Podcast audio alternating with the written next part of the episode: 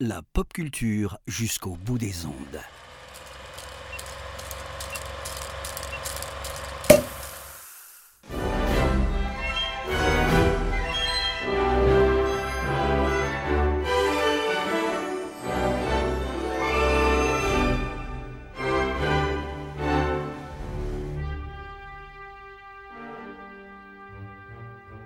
Bonsoir à toutes, bonsoir à tous, bienvenue pour ce nouveau numéro de l'apéro ciné.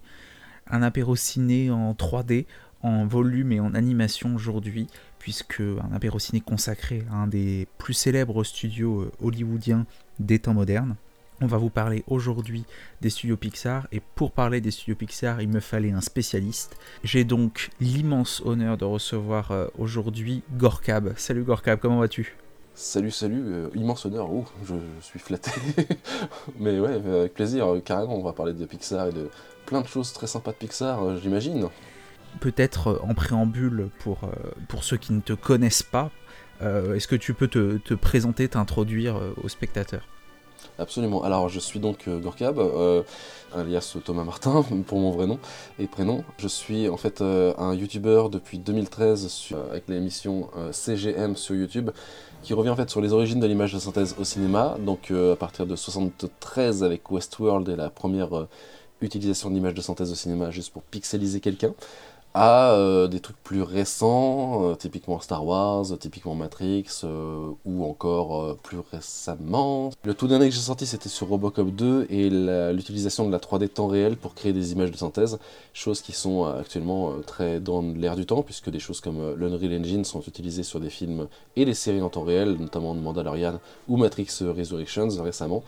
Et euh, j'ai récemment euh, réussi un financement participatif pour un documentaire qui s'appelle Digital Pioneers, qui est en cours d'élaboration. On est parti aux États-Unis fin décembre 2021 pour faire euh, une quinzaine d'interviews sur place pendant deux semaines avec deux compères que sont Quentin Verbet, euh, qui a lui-même sa chaîne de la Vecton Production, et un autre compère euh, qu'on a un ami commun qui nous a accompagnés là-bas. euh, et donc maintenant c'est en cours d'élaboration, mais comme je suis entre tellement de choses en même temps, à la fois un déménagement, à la fois euh, différents boulots parce que je suis dans une situation compliquée depuis, depuis la guerre en Ukraine, puisque je travaillais pour les Russes en, termes de, en tant que monteur vidéo.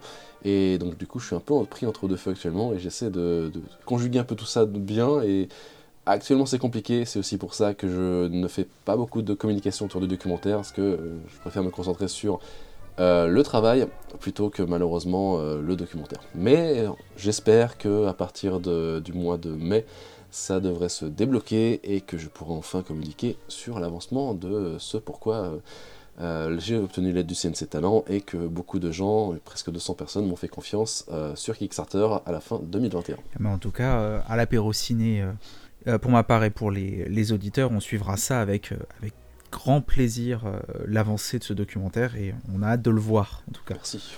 Alors peut-être pour te présenter d'un point de vue plus cinématographique, plus cinéphilique, je te propose de te soumettre euh, désormais au traditionnel questionnaire de Proust euh, qui terrifie euh, tous nos invités d'ici là. Est-ce que tu es prêt? Eh bien, ready as I'll ever be, je vais dire comme ça. Tout de suite, bah, je lance avec la première question.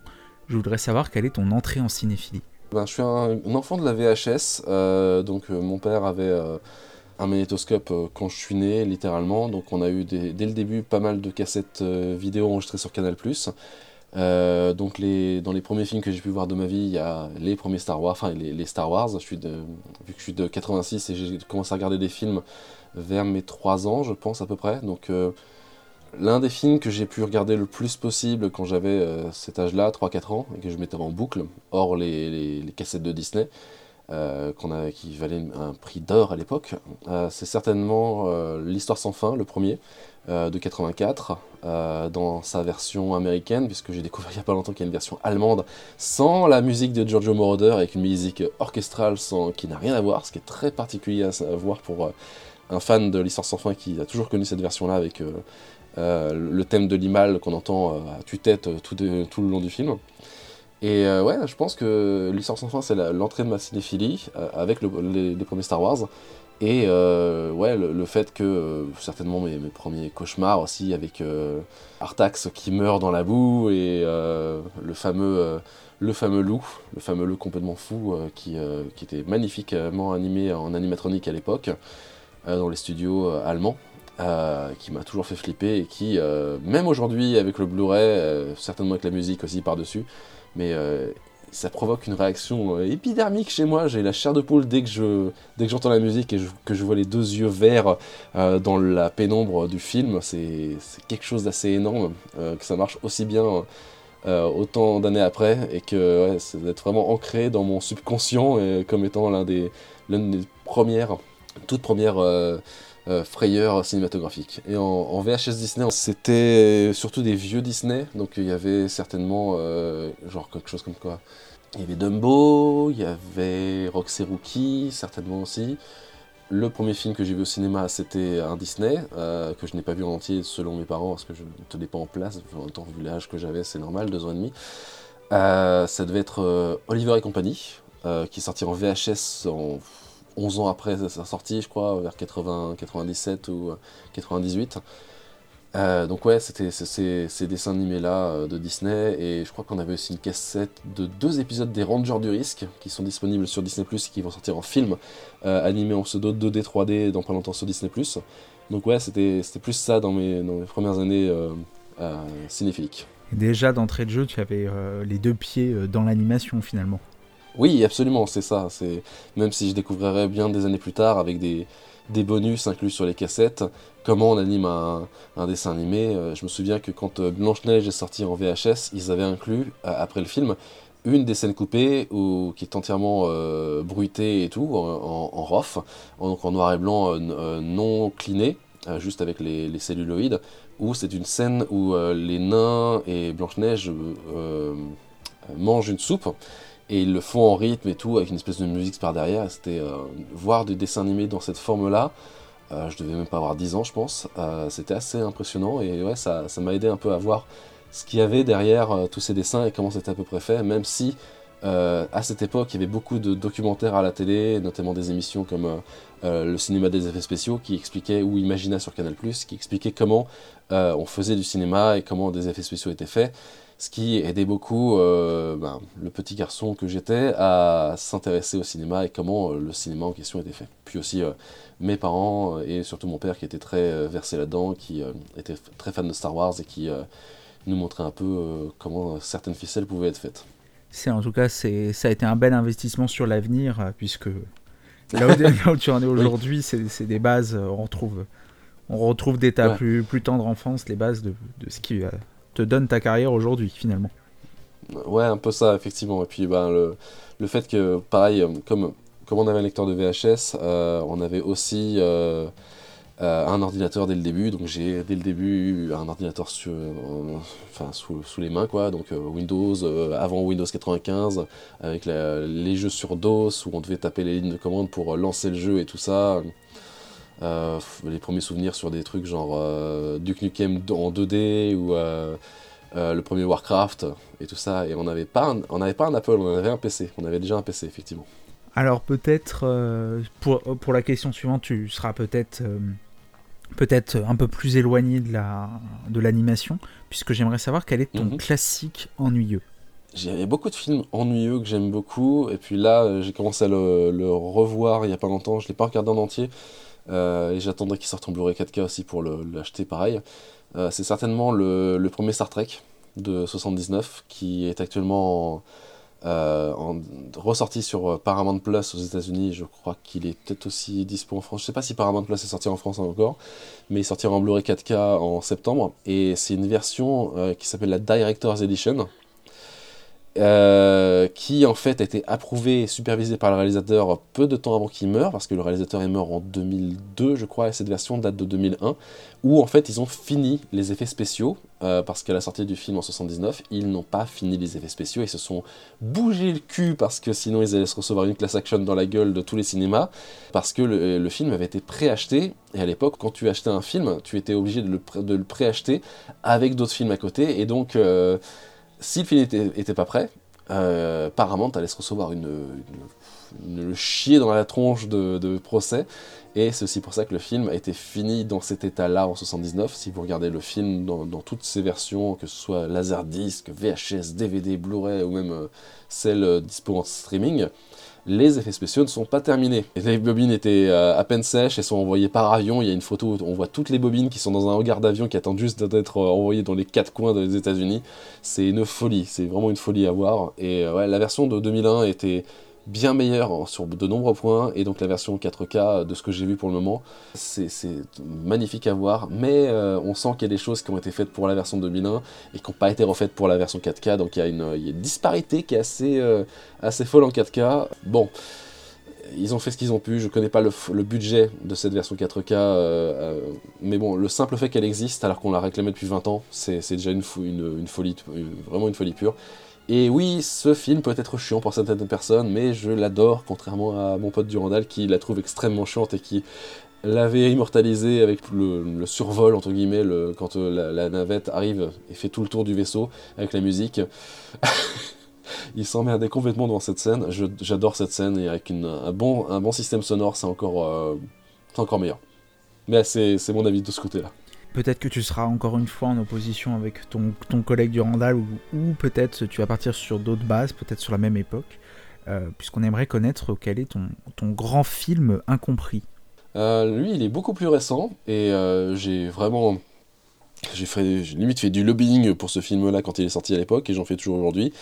c'est Alita, Alita Battle Angel de officiellement Robert Rodriguez et officieusement James Cameron, parce que vu ce que Robert Rodriguez a fait avant et ce qu'il a fait sur euh, euh, la série euh, Boba Fett, je refuse de croire que ce gars soit derrière Alita, c'est pas possible. Donc pour moi c'est un film de James Cameron en, sous-main et qu'il a vraiment dirigé, il n'a pas filé le bébé, il s'en est plein après à un autre gars pour son, le, le Terminator 6, je crois bien que c'est Terminator 6, Dark Fate. Euh, sombre Grèce, comme je l'appelle affectueusement. Mais euh, ouais, Alita Battle Angel, je, je, suis complètement maboule de ce film. quand j'ai vu les premières images, j'étais complètement fou. Quand je l'ai vu euh, en IMAX 3D, j'étais fou. Je, je crois que je l'ai vu trois fois au cinéma, dont deux fois en IMAX 3D. Euh, et à chaque fois que je l'ai vu en 3D, c'est aussi un excellent film à voir en, 3D stéréoscopique, parce qu'il est pensé pour, il a été vraiment euh, rendu pour, c'est pas juste des calques 2D qui ont été euh, assemblés pour faire comme si c'était une, pseudo 3D en post-prod, ou rotoscopés pour détourer par l'image de façon à détourer certains éléments du décor et autres, comme certains films ont pu être traités et, ressortis là vite. Je penserais notamment à, à Jamais, à Harry Potter 7 partie 2, où euh, vers la fin, ils avaient détouré grossièrement Harry Potter euh, et, ses, euh, complices Ron et Hermione des élèves dans le fond, ce qui fait qu'on voyait une duplication dans le détourage des élèves dans le fond, alors qu'ils étaient censés être par devant plutôt que dans le fond. C'était vraiment un détourage fait à la va-vite, c'était dégueulasse, que voilà, Alita c'est extrêmement bien fait, et euh, ouais, j'ai découvert le, manga peu de temps avant, et euh, ouais, le manga est exceptionnel aussi. C'est une très très bonne adaptation dans les contraintes possibles du, genre, puisqu'ils ne pouvaient pas faire un film euh, interdit au moins de 17 ans aux États-Unis, donc c'est un film seulement interdit au moins de 13 ans, enfin déconseillé, je crois même d'ailleurs, sans l'accompagnement d'un parent. Mais comme ce sont des robots, ils ont réussi à bypasser les, restrictions en faisant des trucs très très gore pour des des, personnes biomécaniques et ça se, voit qu'ils se sont éclatés grâce à cette euh, euh, restriction contournée. Parce que franchement, il y a des trucs euh, tellement dégueulasses en rétrospective que je suis bien content qu'ils aient réussi à faire ça dans le film. Et je milite depuis des années, un peu comme la suite de Dread, qui n'arrivera jamais puisque le film a maintenant 10 ans, ce qui me fait flipper d'ailleurs, ça fait 10 ans que Dread 3D est sorti. Euh, J'aimerais bien qu'il y ait une suite à Alita et euh, ça discute depuis des années avec euh, Disney, puisque maintenant c'est Disney qui a les droits sur la, Fox, enfin la Fox qui n'existe plus, la 20th Century Studios, pour une potentielle suite, mais j'imagine que beaucoup de choses se, se débloqueront si, et pardon, je dis, je dis si, non c'est faux, quand Avatar 2 sera le, le film qui redeviendra, qui remettra Cameron au, premier plan de, des films qui ont rapporté le plus d'argent euh, au monde, même si actuellement Avatar a repris le flambeau, de toute manière. Oh non, non, pas le Dread de 95 avec euh, ce sidekick tellement ridiculement stupide. Je, déteste ce sidekick. Le film est pas mal, mais alors ce, mec-là dans ce film, je n'arrive pas. Et pourtant, dans, Demolition Man, il est bon. Hein, comment il s'appelle déjà? C'est Rob Schreiber, un truc comme ça euh... mais ça doit être Rob Schneider, je pense. Rob Schneider, c'est ça, ça, Je pense. Euh, ouais, donc ouais, Alita, euh, pour, pour, ceux qui ne l'ont pas vu, foncez, c'est de la bonne cam, c'est de la c'est vraiment un film que je trouve totalement incompris, euh, qui est vraiment une petite tuerie à mes yeux, et euh, dès, que je, dès que je peux le montrer à quelqu'un, je le lui montre, euh, et en 3D bien sûr, parce que c'est de la bombe, et je suis encore une des rares personnes à posséder une télé 3D avec beaucoup de paires de lunettes 3D, donc ouais, j'en fais profiter les gens dès que possible. En tout cas, c'est un film que je n'ai pas encore vu, malheureusement. Et tu m'as encore remis une pièce parce que c'était pas le premier. Et je pense que tu seras pas le dernier à me dire de, de voir Alita tu me redonnes encore envie, comme à peu près euh, tous les deux mois, où quelqu'un me redonne envie de le voir, mais j'espère que cette fois-ci, j'aurai l'occasion de, le voir. Ouais, il faut, il faut. On continue éventuellement le, questionnaire de Proust, si ça te va, euh, et je voudrais te demander, ce sera peut-être Alita, même si je pense pas, vu la justification que, tu viens de, nous en donner, je voudrais connaître quel est ton, ton plaisir coupable de cinéma ces dernières années, euh, j'en ai vu pas mal des, films vraiment, vraiment à chier et vraiment nuls. Euh, mais euh, non, mon plaisir coupable, c'est parce que c'est un, un, melting pot, c'est un, un boulga de tellement de, trucs que j'adore. Quand j'ai vu ce film, je me suis demandé, mais vraiment, il y a vraiment tout ça dans ce film? Et c'est Life Force de Toby Hooper, donc la version director, director, Scott qu'il a réussi à faire avant de, avant de passer l'arme à gauche. Et ouais, non, ce film est complètement dingue. Euh, t'as des zombies, t'as des vampires, t'as du spatial, t'as des, des, espèces d'aliens étranges, t'as du gore, t'as des trucs complètement dingues dans ce film, et le final est complètement cinglé. Je ne voulais pas te, te couper puisque tu parlais de Life Force et que je, que je ne l'ai pas vu. Ah, ah, encore un autre film sur ta liste. Je vais privilégier Alita si, si tu ouais. si tu n'y vois pas de. C'est plus grand public. C'est ça. ça risque de plus me correspondre, je pense. Euh, Life Force est en plus adapté d'un bouquin qui s'appelle en français euh, Les vampires de l'espace. Rien que, rien que ce nom-là, euh, c'est genre, mais quoi? Qu'est-ce que qu'est-ce que je vais regarder? Et enfin voilà, c'est le réalisateur de Massacre à la tronçonneuse qui s'attaque à de la SF. après, comment il s'appelait déjà aussi? Il y en avait un autre aussi avec des martiens, je crois que c'est un remake d'un film des années 50 qu'il a fait aussi pareil. Je sais plus le nom, mais oui, il a fait ça aussi pour la canon.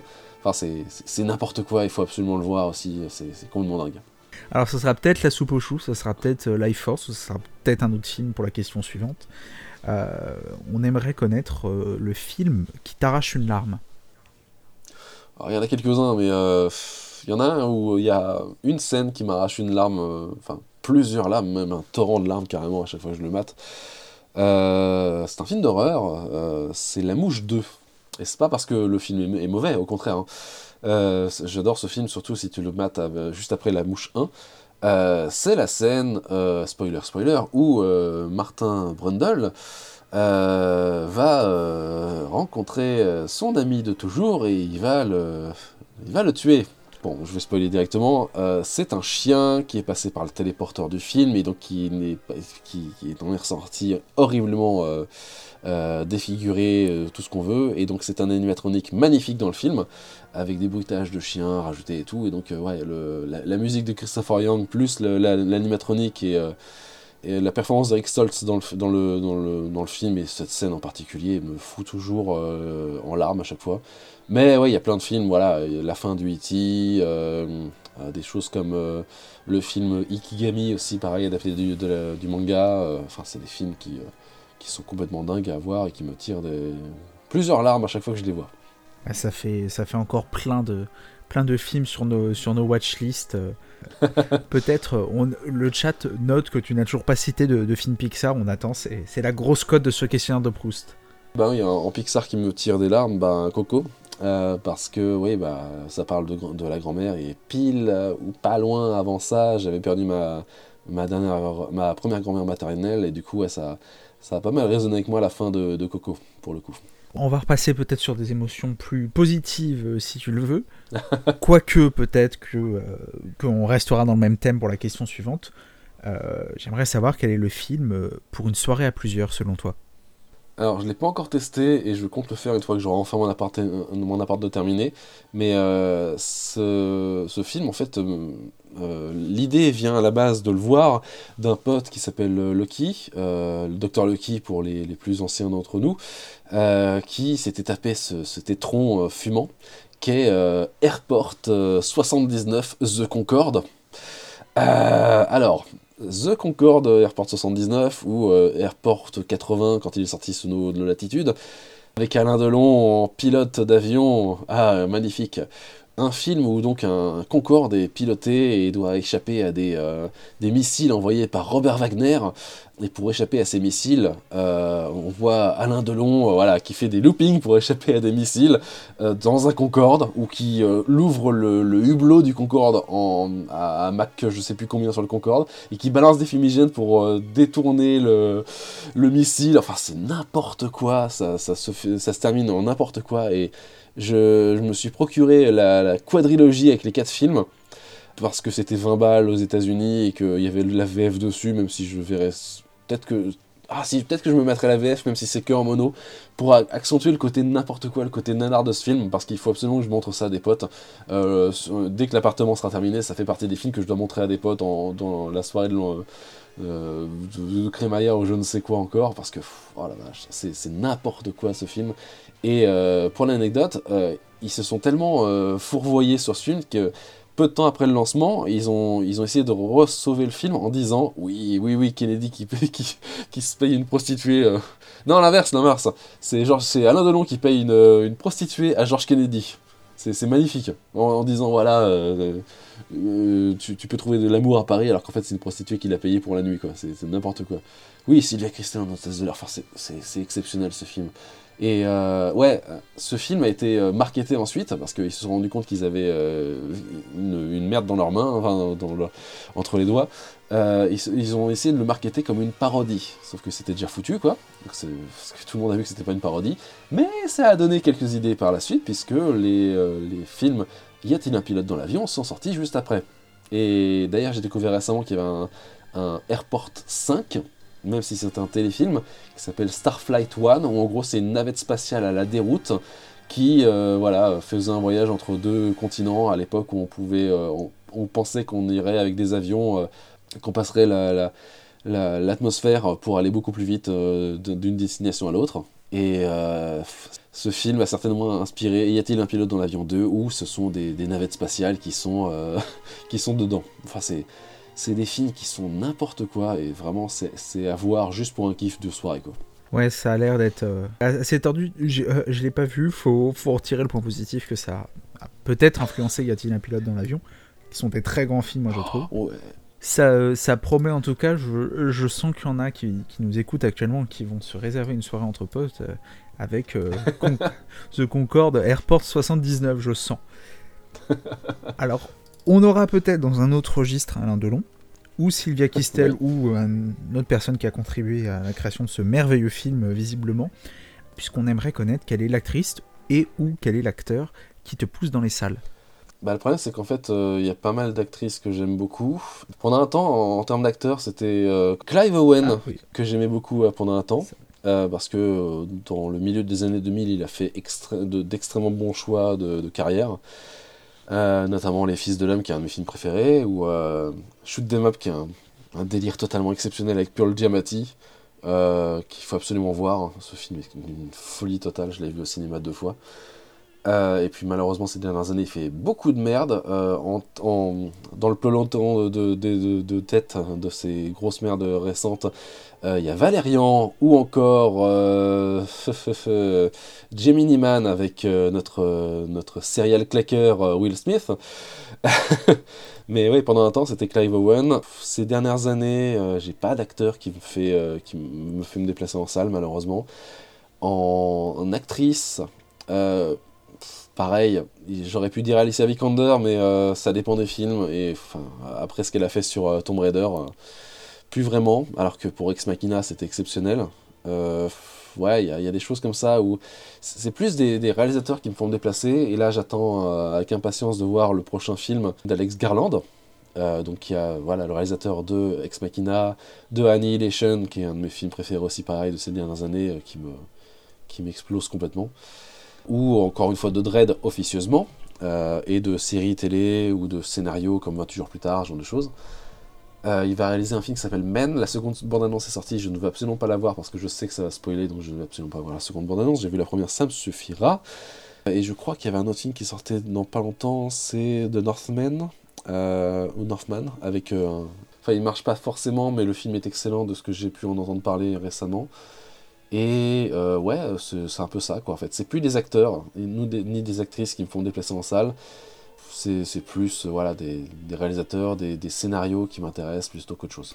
Je suis ravi d'apprendre que la deuxième bande-annonce de Men est sortie, comme ça ça va me permettre moi également de l'éviter. J'aime beaucoup Alex Garland aussi. Voilà, exactement. Alex Garland dans son vrai faux premier film, puisqu'on parlait de Dredd tout à l'heure, on ne sait jamais s'il a réalisé ou pas. Les ponts sont faits, euh, dans lequel il y a Alicia euh, Vikander. Ça me fait plaisir que tu cites Alicia Vikander, qui est sûrement moi aussi l'actrice actuellement qui me fait aller dans les salles, même si Tomb Raider voilà. Je sais pas si tu as vu, euh, je, profite parce que on, parle un peu des, trucs d'actualité et tout. il y a les premières images de la série euh, Irma Vep qui va être présentée à Cannes. Alors dans quelques jours, ah, non, pas vu encore. Dans lequel elle joue, je sais pas si c'est une attente pour toi. J'en ai, pas encore entendu parler du tout, malheureusement. Mais non, euh, Vikander n'a pas joué dans Dread, hein, par contre. Non. non, non, par contre, elle a joué dans Ex Machina, pardon. C'est moi qui suis allé un peu vite. Voilà, Ex Machina, bien sûr. Voilà, c'est ça. Ex Machina. Et, je voulais parler d'Ex Machina. Et d'ailleurs, euh, Garland, a, depuis pas longtemps, et je pense qu'il va la remettre euh, quelque part dans, dans Men, euh, il fait pas mal jouer Sonoya Mizuno. C'était la, la, tête d'affiche de sa série Devs, qui est passée sur je sais plus quelle chaîne c'était aux États-Unis.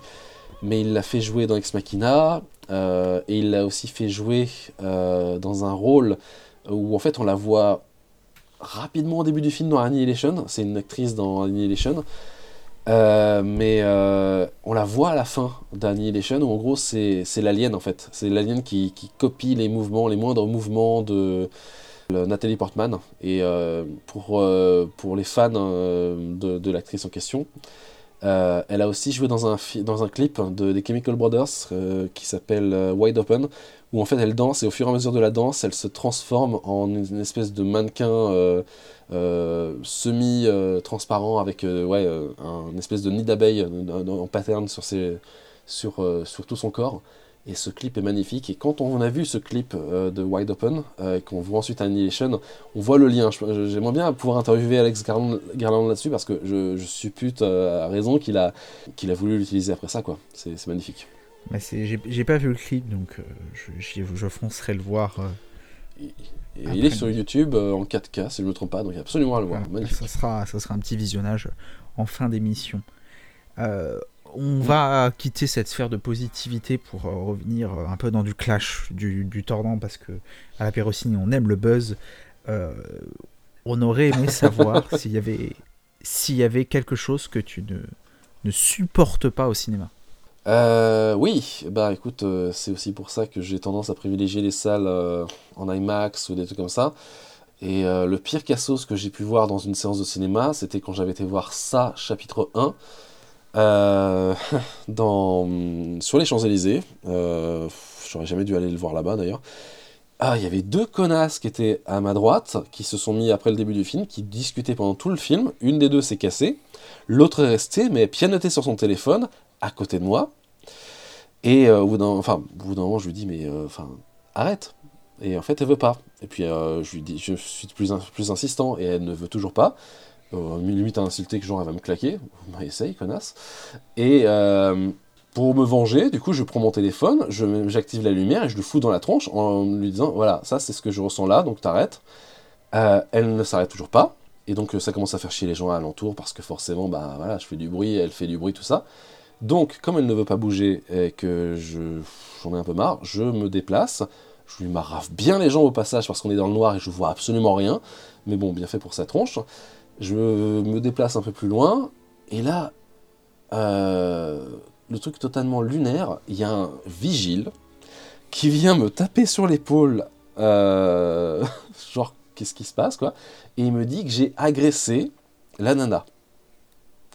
Donc je me dis, quoi? Genre, qu'est-ce qui se passe? Donc, le, voilà, j'ai pas pu suivre vraiment euh, ça, chapitre 1. Euh, je me souviens du film, mais j'ai pas eu la meilleure euh, expérience de, visionnage. ça c'est fini en mode le mec, enfin le vigile attend la fin de la séance pour discuter ou autre. J'arrive, je sors du cinéma et en fait la meuf est déjà partie. Eux m'offrent une place de cinéma en dédommagement, et en gros, la meuf était en train de discuter avec son employeur parce qu'elle se faisait engueuler parce que euh, elle devait retourner au boulot. Donc ça, l'autre fille qui était à côté d'elle était déjà retournée au boulot, elle ne voulait pas retourner au boulot, elle était dans une séance ciné dans sa pause alors qu'elle n'avait pas le temps d'aller au cinéma. Et donc elle fait chier tout le monde à cause de ça. Euh, enfin, c'est la, séance de cinéma la plus lunaire que j'ai pu voir, à laquelle j'ai pu assister. Et ouais, tout ce qui est téléphone en salle, c'est genre, c'est pas possible en fait. C'est, je, je, lancerai des, des, des, rochers euh, sur la gueule des gens qui utilisent leur téléphone dans la salle parce que c'est juste pas possible. ça c'est vrai que le, le, téléphone en salle c'est un, un, fléau. Je suis assez d'accord avec toi. Moi ça me ça m'énerve toujours, euh, que ce soit au cinéma ou dans toute salle de spectacle. Euh, voilà, ça peut être au théâtre, des choses comme ça. C'est c'est le souci dans les, dans les ambiances collectives quand on, on, altère la, le plaisir, euh, le plaisir d'autrui dans ces moments-là. C'est, c'est vrai que c'est assez embêtant. Je, je fais plus que, que compatir. pour, euh, pour la question suivante, normalement, il n'y a pas de, y a pas de souci de, de, téléphone pendant les séances. Quoique, ça dépend euh, comment tu le vois, puisqu'on va quitter les salles momentanément. J'aimerais euh, savoir si pour toi le streaming c'est l'avenir du cinéma. Il y a quelques temps, je t'aurais dit euh, c'est compliqué. Euh, désormais, je peux vraiment assurer que non. Parce qu'ils se sont tous cassés les dents dessus, notamment bah, Warner en essayant une politique de disponibilité des films en salle et en même temps sur leur plateforme Warner, enfin HBO, qui ont défoncé le box-office de certains films, Dune notamment ou Matrix Resurrections.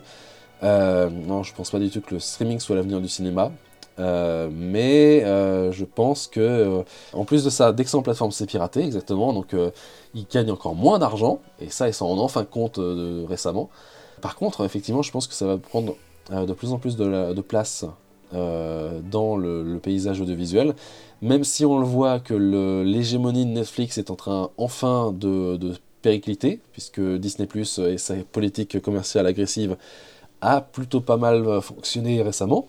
Mais le problème, c'est euh, le spectateur qui se retrouve comme à l'époque de la grande époque de la télé câblée ou de la télé par satellite, devoir payer, payer, payer par euh, chaîne, par bouquet, par plein de trucs pour accéder à du contenu. Et je sais pas combien de temps ça va pouvoir durer comme ça, mais on le voit avec des services de streaming pour, pour les animés japonais par exemple. Alors heureusement qu'il y a des rachats qui se font, je sais plus si c'est euh, Crunchyroll qui, a racheté ou qui a été racheté récemment, je sais plus exactement. Mais pour suivre tout ce qui est animé japonais euh, en étant en, légalité totale, euh, il faut avoir un sacré budget au mois. Et franchement, à force de devoir payer au mois pour tous ces services divers et variés, ouais, je pense que ça commence à faire pas mal d'euros et ça dépasse les trois chiffres aisément à force. Donc, en termes d'avenir du cinéma, non. Mais ça, la cohabitation risque de se poursuivre euh, et de peut-être de progresser de plus en plus, euh, surtout si on se retrouve avec des pandémies, euh, typiquement celles qu'on a eues et qu'on vit encore malheureusement de, de, COVID, de, Covid-19. Ça devient exorbitant au, niveau financier, c'est vrai. C'est vrai que ça, ça explose et je dois avouer que je suis personnellement, voilà, ça, implique que moi, mais je suis assez d'accord avec toi sur ce point. Hmm. C'est ça, ça, devient délicat euh, dès lors qu'on fait qu'on fasse ça. Alors après, il y avait le piratage. Euh, il me semble que là, il y a quelques jours, il y a eu un, coup d'arrêt. Alors, on fera pas la promotion euh, de ces trucs illégaux. on ne donnera pas de nom pendant l'émission, mais il me semble qu'il y a eu en plus un coup dur pour ces plateformes de, de, piratage. Voilà, parce que c'est, peut appeler, faut appeler un chat un chat sont des plateformes de piratage. Euh, donc ça devrait, euh, ça devrait encore plus pousser les gens à s'abonner. Et moi qui suis personnellement encore étudiant, c'est vrai que je peux pas être abonné à toutes les plateformes pour des raisons financières. Ouais, Et je pense que je suis loin d'être le seul dans ce cas-là. C'est ça. Mais oui, comme, comme dit Bleu Intense dans les commentaires, euh, oui, il y a cette stratégie qui fait que maintenant certains contenus ne sont que disponibles en streaming et euh, c'est soit s'abonner pour le voir, soit le pirater pour l'avoir, ou attendre une hypothétique sortie Blu-ray euh, physique pour certains films, notamment euh, c'était le film de Alfonso Cuarón pour Roma, c'était Irishman aussi pareil pour Scorsese, enfin c'est des choses comme ça qui font que. Le problème c'est que aussi il limite certains formats ou certaines versions au streaming, notamment pour les films français qui sortent de plus en plus uniquement en DVD voire pas du tout en DVD. Et donc le Blu-ray, il faut aller voir ailleurs si, si, jamais il y en a un qui sort. Euh, je prends l'exemple du film français euh, euh, Mon Inconnu, que j'avais vu au cinéma et que j'avais adoré au cinéma, ou encore Proxima, pareil avec Eva Green. ces deux films sont sortis en Blu-ray, mais pas en France. Proxima, j'ai pu l'avoir en achetant un Blu-ray anglais. Mon Inconnu, j'ai pu l'avoir en achetant un Blu-ray italien pour avoir le film ce qui me, tue complètement.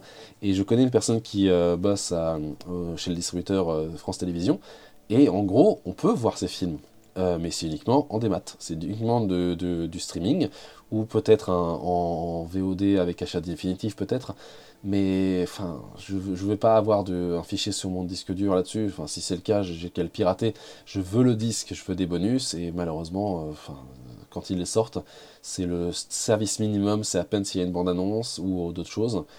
Euh, c'est désolant parce qu'en plus beaucoup de, pays en dehors de la France euh, sortent euh, des choses avec des bonus. Là il y avait le Peuple Loup qui sortait en Blu-ray en Blu-ray français.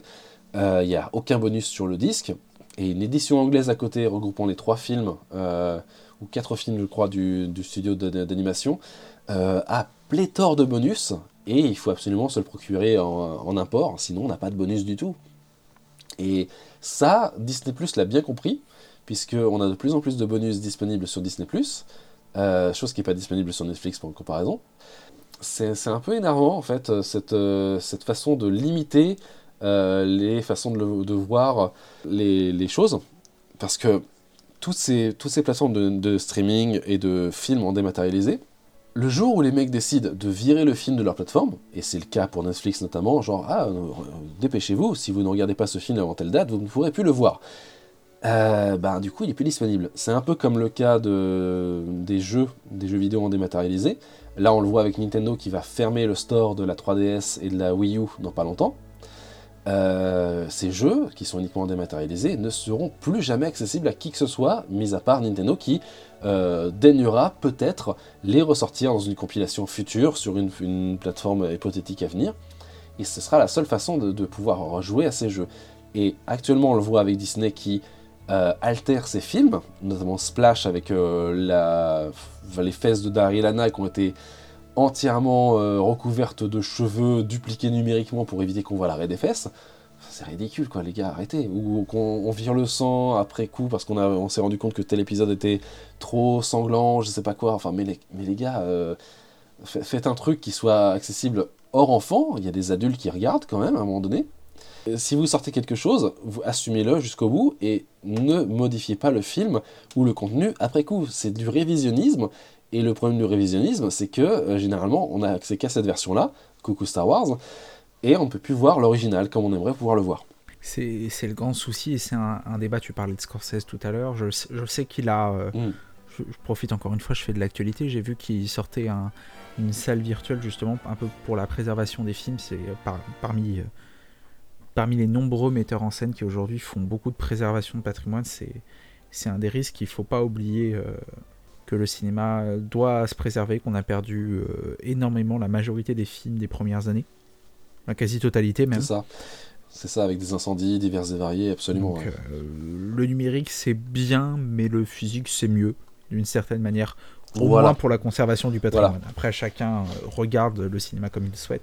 Non, c'est surtout de donner l'option, voilà, c'est pas être contre le streaming du tout, c'est surtout donner l'option d'avoir les films euh, chez soi euh, définitivement, enfin définitivement dans les, limites physiques d'un médium et la, façon dont il a été pressé, créé ou autre euh, à l'époque.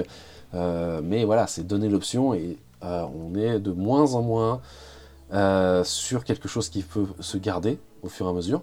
Et oui, en plus de ça, il faut maintenir tous ces serveurs constamment allumés.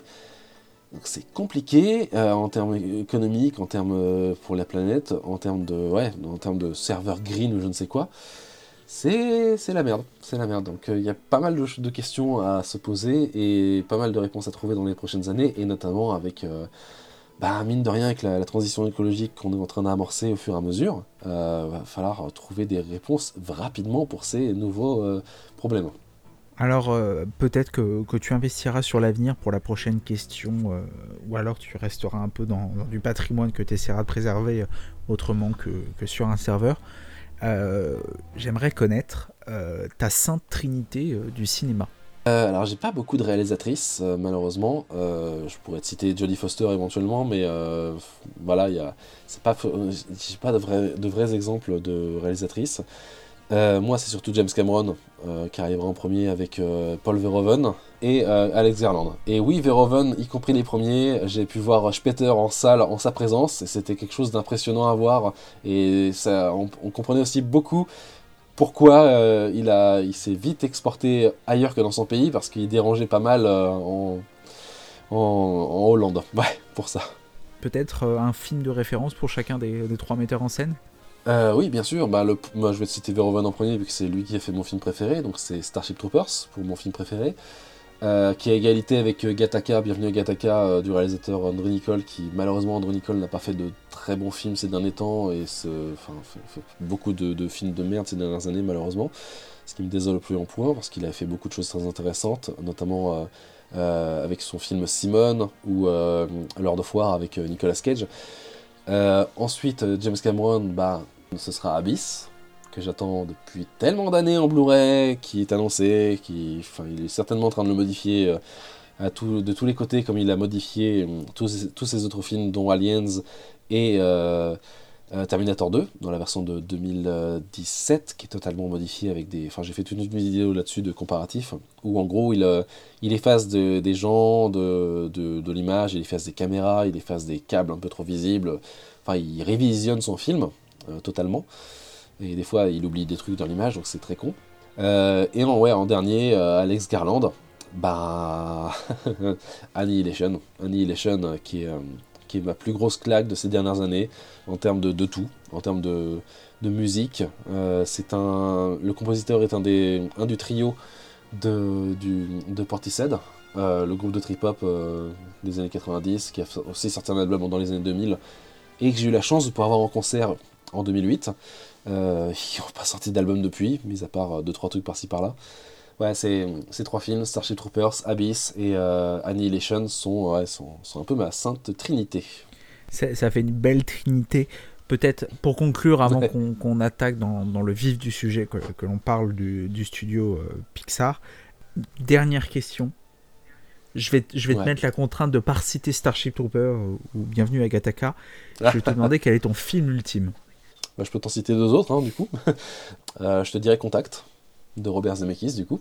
Plus je vois ce film et plus je, je, l'adore. Enfin, c'est au fur et à mesure des années, je le trouve de, de plus en plus juste, de plus en plus euh, visionnaire dans tous, les, dans tous les côtés du truc.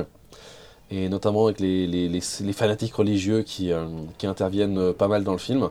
Avec un acteur de Starship Troopers dedans, de, le fils, enfin, monsieur Gary Busey, qui, qui, fait un peu le, le gros cinglé dans le film Contact qui essayait à l'époque d'être un peu visionnaire, parce qu'il se passe un peu dans le futur. Euh, il se passe pas forcément en 97, l'année de sa sortie. Il se passe plus tard. Dans le film, je crois que c'est le système Magellan. Et de maintenant, c'est le système Copernicus, je crois, ou Copernic, je sais plus.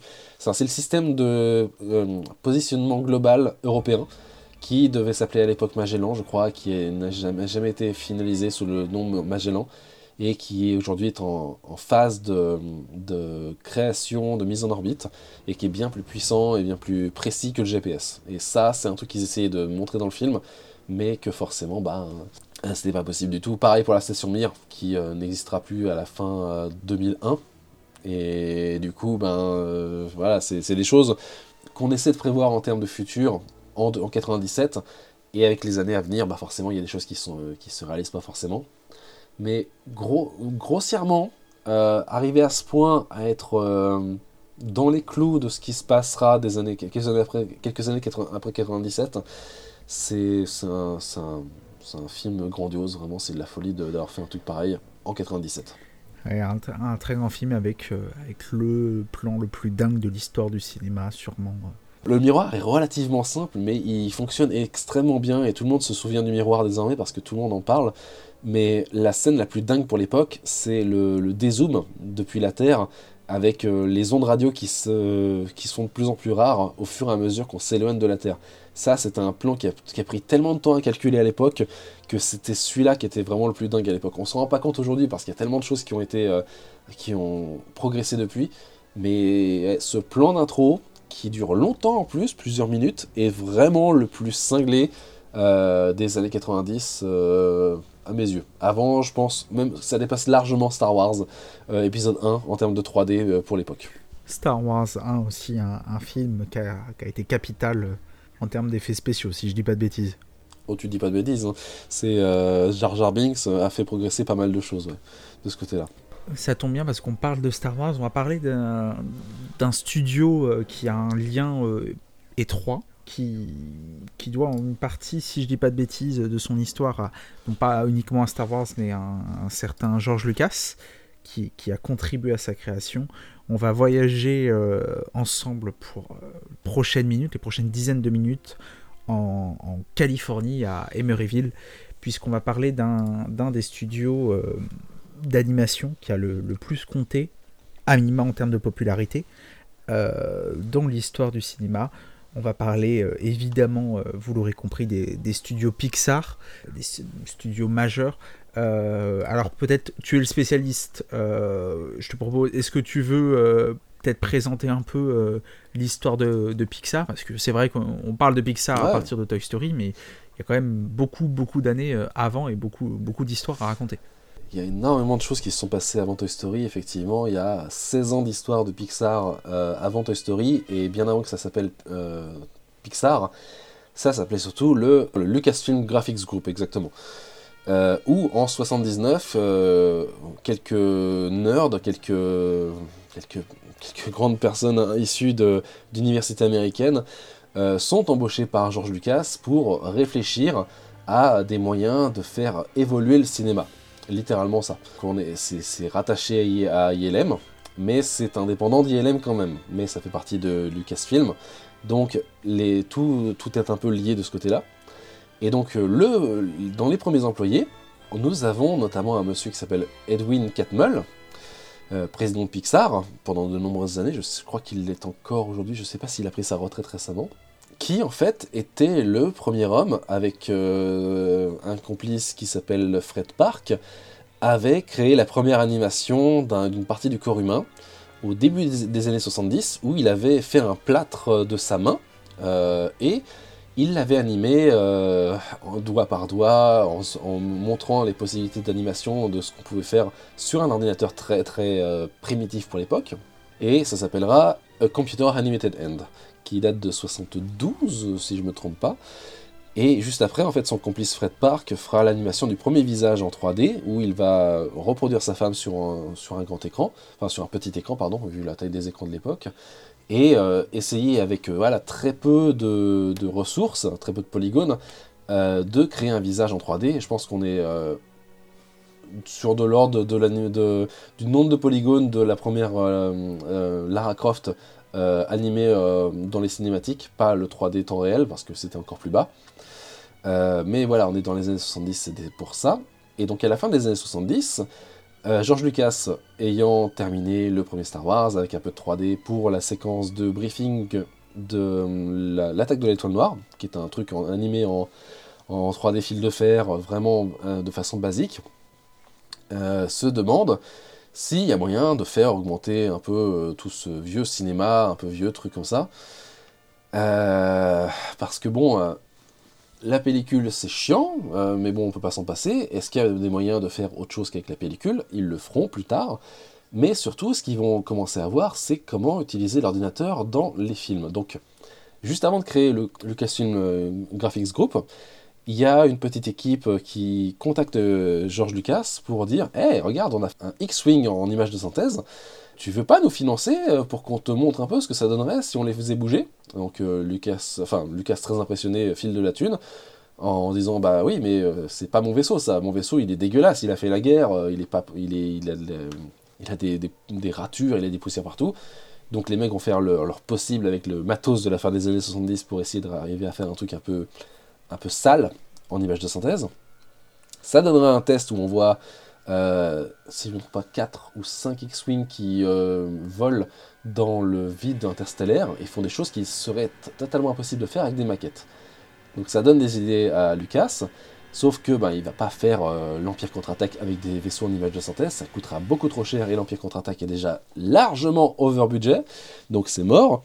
Par contre, il se dit, ouais, faut peut-être que j'ouvre un, groupe, une division de, ma société pour réfléchir à comment utiliser ça. Et donc ça va pas traîner en fait, parce qu'ils vont commencer à, trouver des moyens par-ci par-là de faire évoluer un peu le cinéma. Et ça va se traduire dans les films de, de Lucas en 83 notamment avec le, retour du Jedi où ils font la séquence euh, en 3D volumétrique, c'est du fil de fer mais c'est de la 3D volumétrique euh, euh, voilà, de briefing avant d'attaquer l'étoile noire. On voit la, progression de la technique en 6 ans, entre 77 et 83, c'est assez énorme à voir visuellement, mais c'est pas leur meilleur taf. Le meilleur taf que va faire ILM et donc ce Graphics Group, c'est un an avant et même un mois avant la sortie de Tron, c'est la séquence euh, qui s'appelle le Genesis Effect dans Star Trek 2. Euh, je le dis bien Star Trek 2 de 82, pas le Star Trek Into Darkness de 2009 ou 2011, je sais jamais si s'il comme ça. Et en gros, on voit une planète se terraformer de zéro, avec du feu, avec de la simulation de montagne, avec de l'eau, enfin des, nuages, des trucs qui sont complètement dingues pour 82. Et en gros, c'était euh, chacun à, Pixar, donc le Graphics Group, qui se dit euh, ouais ben moi je peux faire tel truc, moi je peux faire tel truc, moi je peux faire tel truc. Donc c'est tout cet assemblage de plein de gens qui savent faire trois trucs par-ci par-là qui va donner cette animation complètement dingue pour la début 82. Et quand on le compare à Tron, euh, ils sont des à des années-lumière de ce que Tron montre à l'image. Mais bon, Tron, c'est 20 minutes de. Enfin, c'est 10, 15, 20 minutes, je sais plus exactement combien de, temps à l'image. Un Pixar, c'est 2 minutes à peine. Et encore, c'est coupé. C'est coupé à l'image parce qu'on voit une réaction de Spock, alors que l'animation en elle-même euh, était continue. Il y a des versions qu'on trouve sur YouTube où on voit l'animation continue, trouvée, voilà, c'est magnifique. Et donc, euh, les gars sont sur la bonne voie. Et en 84, ils vont euh, sortir un premier court métrage et un premier court-métrage qui s'appellera Les aventures d'André et Walibi, qui sera fait sur l'ordinateur le plus puissant du monde à l'époque, que le Cray XMP 48, donc un ordinateur avec 64 mégaoctets de mémoire vive et 4 processeurs qui n'a même pas la puissance d'un iPhone première génération euh, de nos jours, qui, est euh, complètement dingue pour l'époque parce que voilà, on a, on a de l'animation avec euh, des, des, des, formes qui se déforment comme, comme du, du, cartoon, comme du dessin animé traditionnel. Et ça, on le doit notamment, si je ne me trompe pas, à John Lasseter, le réalisateur du premier Toy Story, et euh, toute l'équipe aussi pareil, qui vont en fait euh, apporter ce background, parce que John Lasseter venait de Disney, et il s'est fait virer de Disney, suite à un projet qui n'a pas abouti, qui s'appelait Max et les Maxi Monstres, où en gros il voulait faire un mix de 2D animé traditionnellement, donc du celluloïde, du dessin classique, dans des décors en 3D. Il euh, y a un test qui existe sur ma chaîne que j'ai reconstitué à partir des meilleures sources et euh, de 2-3 laserdiscs. C'est la seule version qui existe en complète, et je suis très fier de le dire, parce que j'ai passé beaucoup de temps à la, refaire cette version. Euh, donc il se fait virer de ça, et donc il va voir Edwin Catmull en lui disant Bah ouais, je suis un peu mort, mais ouais, cette 3D ça m'intéresse, est-ce que tu veux pas qu'on bosse ensemble? Ça va donner les aventures d'André et Walibi, et ça va surtout donner l'année suivante un petit personnage qui est souvent euh, décrit comme le premier personnage euh, de l'histoire de l'image de synthèse, le euh, chevalier du vitrail, le Stained Glass Knight de, du secret de la pyramide, en anglais Young Sherlock Holmes, un film encore une fois pas disponible en Blu-ray et je pense même pas en, en, streaming quelque part, où en gros en fait on a une série de meurtres par hallucination et là, on a un prêtre qui, dans son église, il soit soit une fléchette, donc il est empoisonné, ce qui va lui donner des hallucinations, et il va regarder son vitrail. Il regarde le vitrail, il y a, deux personnages qui sont là tranquilles. Il, continue à faire sa besogne, à rallumer des cierges. Il regarde de nouveau, et là, un des deux personnages a été trucidé par le premier. Et là, le, vitrail bouge bizarrement, et d'un seul coup, on voit le chevalier qui reste dans ce vitrail en sortir morceau de vitrail par morceau de vitrail, et se reconstituer devant le, prêtre de façon totalement menaçante. C'est 85, c'est complètement dingue à voir visuellement, parce que même aujourd'hui c'est beau, c'est ça le pire, ça n'a pas vieilli, c'est vraiment très très beau à voir. Et c'est rajouté dans le film par ILM de façon optique, euh, sans avoir de marqueur, sans avoir quoi que ce soit. Donc les mecs, pour l'animation, ils ont dû projeter euh, le décor du film sur leur écran d'ordinateur et ajuster image par image euh, les mouvements de leur chevalier pour essayer de coller au mieux au mouvement de la caméra. Et ça marche, ça marche très très bien. Il y a juste un plan où on voit que ça suit un peu bizarrement la caméra au tout début, euh, mais le, toute la scène est complètement folle pour 85. Et d'ailleurs, petite anecdote, dans les crédits du film de 85, le studio est crédité en tant que Pixar. Or, il ne s'appellera Pixar réellement qu'à la vente de la compagnie en 86, donc un an après quand Steve Jobs, Steve Jobs euh, lâché par Apple, enfin viré complètement d'Apple, rachète Pixar à Lucas parce que Lucas en fait euh, se rend compte que ce que veut faire Pixar c'est du film, c'est de l'animation et c'est pas pour ça qu'il a créé le groupe. Lui à la base il a créé le groupe pour réfléchir à comment améliorer euh, la création de films et voilà c'est pas du tout ce que veut faire Pixar. Donc il laisse partir tout ce groupe de personnes ce groupe de personnes laisse toute la suite logicielle qu'ils ont créée, tout plein de choses.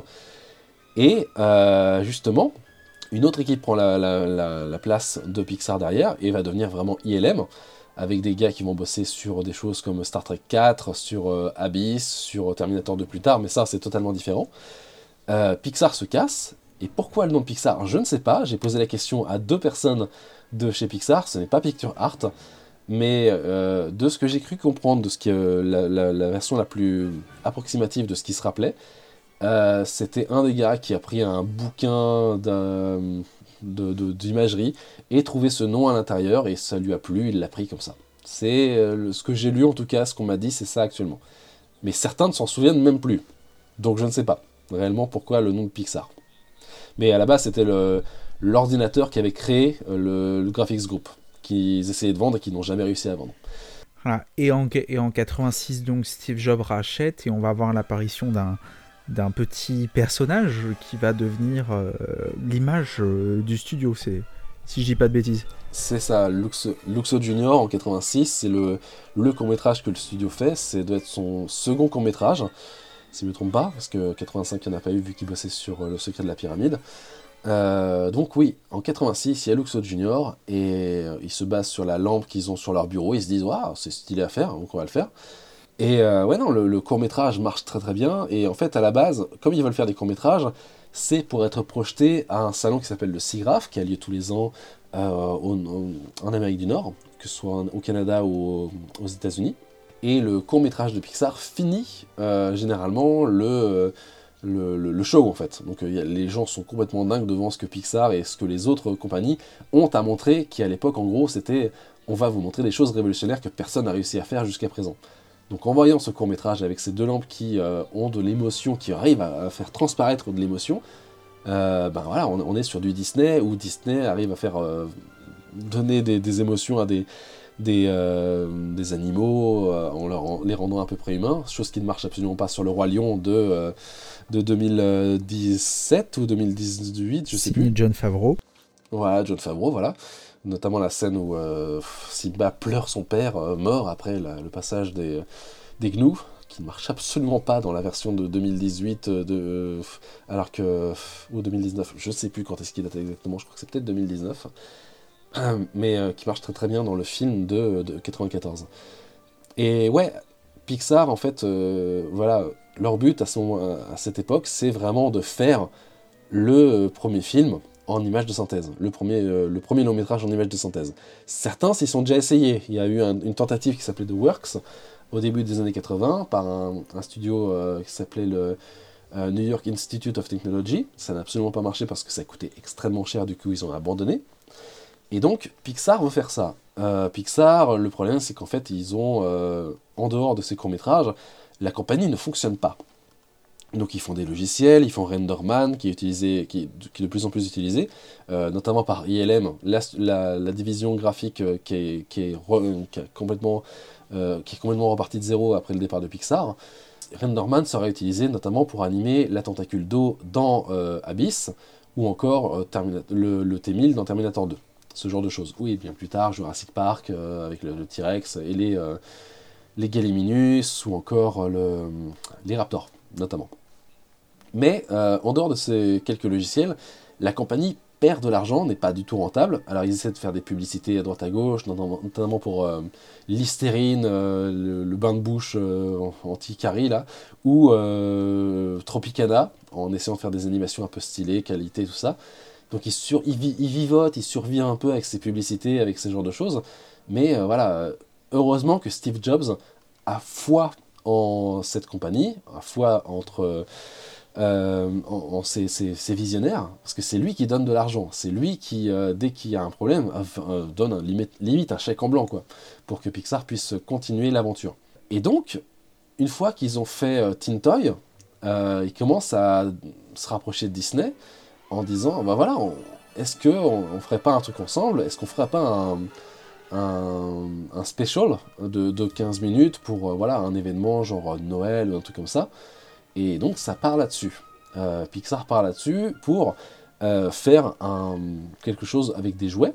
Et ça va évoluer au fur et à mesure. Et à la fin, ça va donner Toy Story.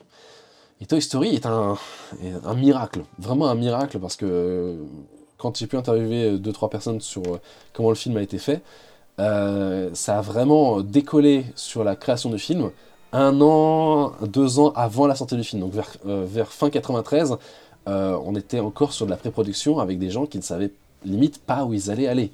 Ce qui fait que hein, sur beaucoup de productions de films comme ça, euh, on a des disparités entre les rendus, les différentes techniques. Il suffit de voir par exemple Final Fantasy, le film de 2001, qui, voilà, ils ont commencé à rendre des scènes en 98, et à la fin, ils ont dû les re-rendre parce que la technologie avait tellement évolué en, en 3 ans que voilà, ça, il devait rendre les trucs pour les améliorer par rapport au début de la production du film.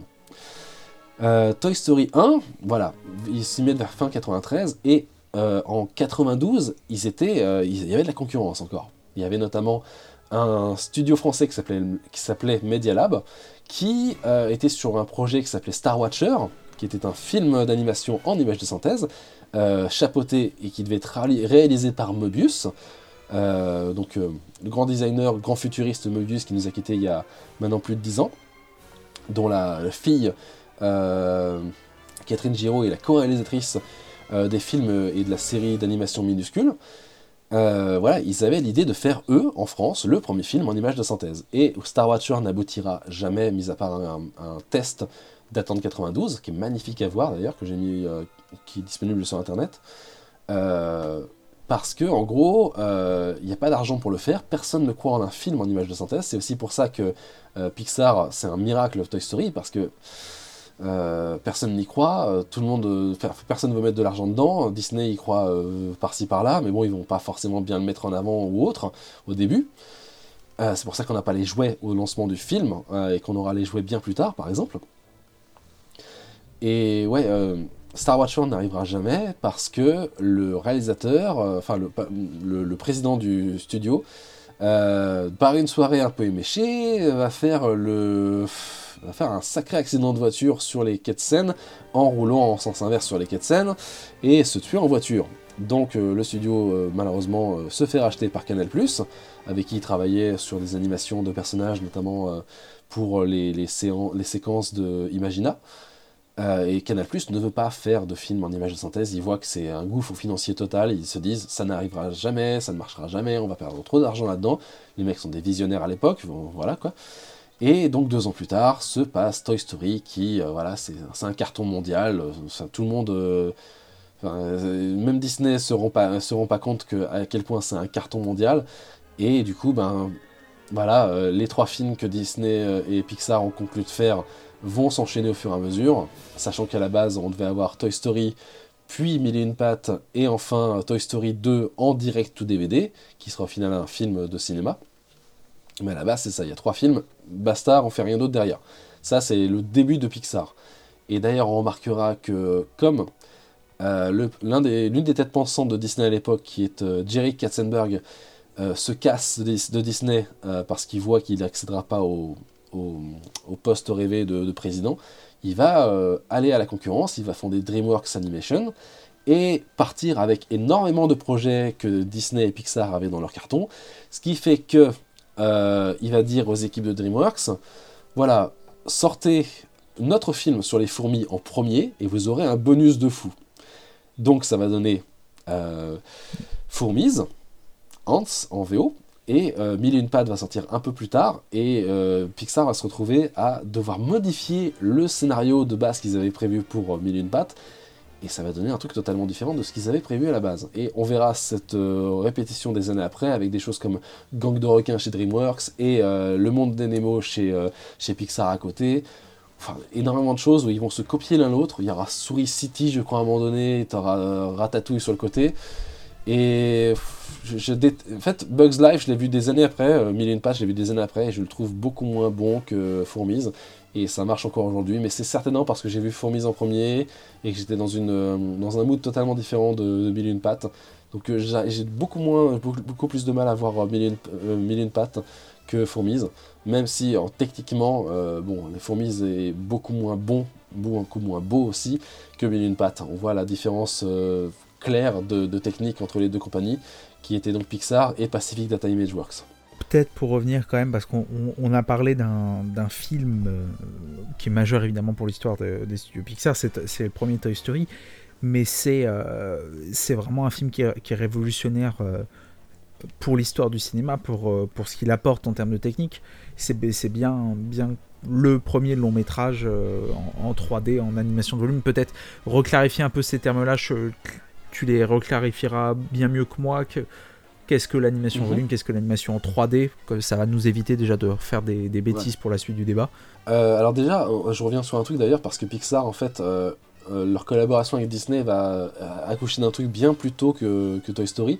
Ils vont inventer un truc qui s'appelle le CAPS, qui est le Computer Aided Paint System, si je ne me trompe pas là-dessus, qui en gros, en fait, ils vont ancrer, ils vont coloriser tous leurs films en, par ordinateur à partir de 1990. Et donc ça va donner ouais, fin 90 et ça va donner euh, Bernard et Bianca au pays des kangourous qui est le premier film entièrement euh, euh, ancré et entièrement colorisé à l'ordinateur. après qu'ils aient fait un test sur la scène finale de La Petite Sirène où on voyait les sirènes et les, les mermen, je ne saurais pas comment on le dit en français, qui, font coucou et au revoir au, bateau qui part. Voilà, ils vont aider Disney à mm, aller plus loin dans, le futur, en gros. C'est vraiment se séparer de toutes ces personnes qui ancraient, qui colorisaient à la main et vraiment passer sur l'ordinateur directement. Donc ça, c'est vraiment de l'animation en 2D du coup, parce que d'un seul coup, on commence à utiliser l'ordinateur pour vraiment faire beaucoup plus de choses que ça. 90, euh, et Bien avant ça, Disney avait euh, commencé à faire de l'animation en 3D sans Pixar. On le voyait notamment dans Taramel Chaudron Magique sur certains trucs où en gros ils faisaient de l'animation en 3D et par-dessus ils redessinaient, ce qui fait qu'ils avaient une, euh, appréciation des proportions qui était euh, correcte. Ça se développe un, an, plus tard dans Basile Détective Privé. Basile Détective Privé qui a la scène finale dans l'horloge de la Tour de Londres en gros, c'est du fil de fer qui a été ensuite redessiné par-dessus pour avoir euh, cet aspect un peu filmique, un peu euh, dessin animé quand même. Puis, en 88, juste après, euh, pour Oliver et compagnie, tous les véhicules, absolument tous les véhicules sont calculés par ordinateur. C'est très anguleux, c'est très... c'est très polygonal. Si les gens regardent le film, ils verront de quoi je parle, je pense, parce que c'est très très très basique en termes de modélisation. Et on trouvera ensuite quelque chose de plus avancé dans la petite sirène où en gros, pareil, tout ce qui est vaisseau, tout ce qui est euh, euh, vaisseau pour les mers, j'entends, euh, tout ce qui est calèche, barque et autres, tout est calculé sur ordinateur et repeint à la main.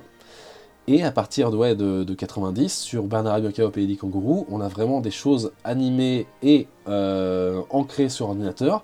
Euh, notamment quand ils arrivent, euh, quand ils décollent avec l'Albatros à New York, on voit vraiment les, bâtiments, on voit les, des silhouettes de véhicules euh, dans le fond, on a le, théâtre de Sydney qui est animé en 3D et autres.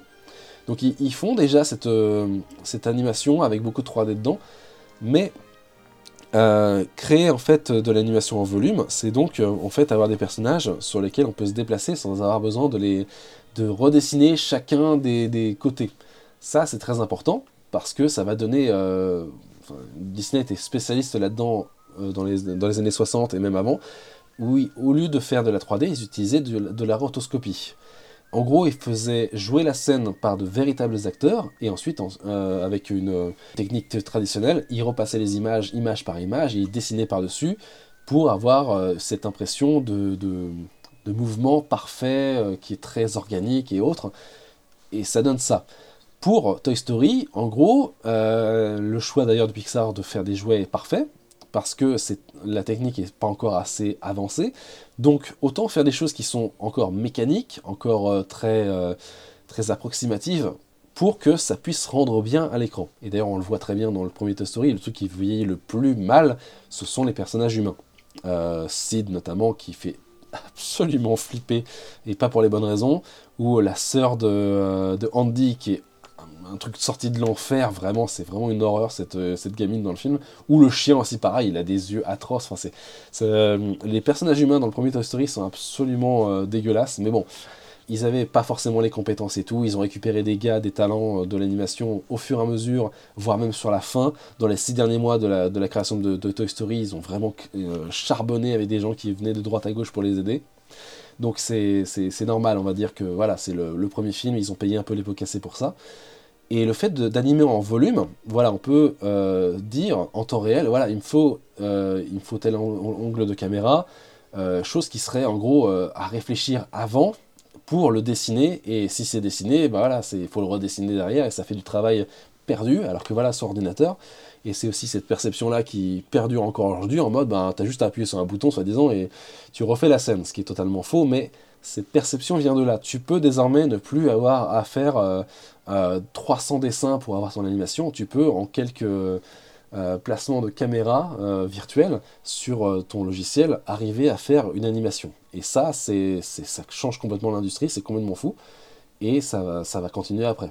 On peut donc dire ouvertement que, Pixar a, révolutionné le game, comme on pourrait dire, a, a, vraiment changé beaucoup de choses, mais ça, ça reste ancré quand même dans, dans beaucoup de changements qui arrivent depuis les États-Unis à l'époque même si on a essayé en mhm. France. C'est ça. avec ce qui va découler de, de nombreux, euh, de nombreux chefs-d'œuvre.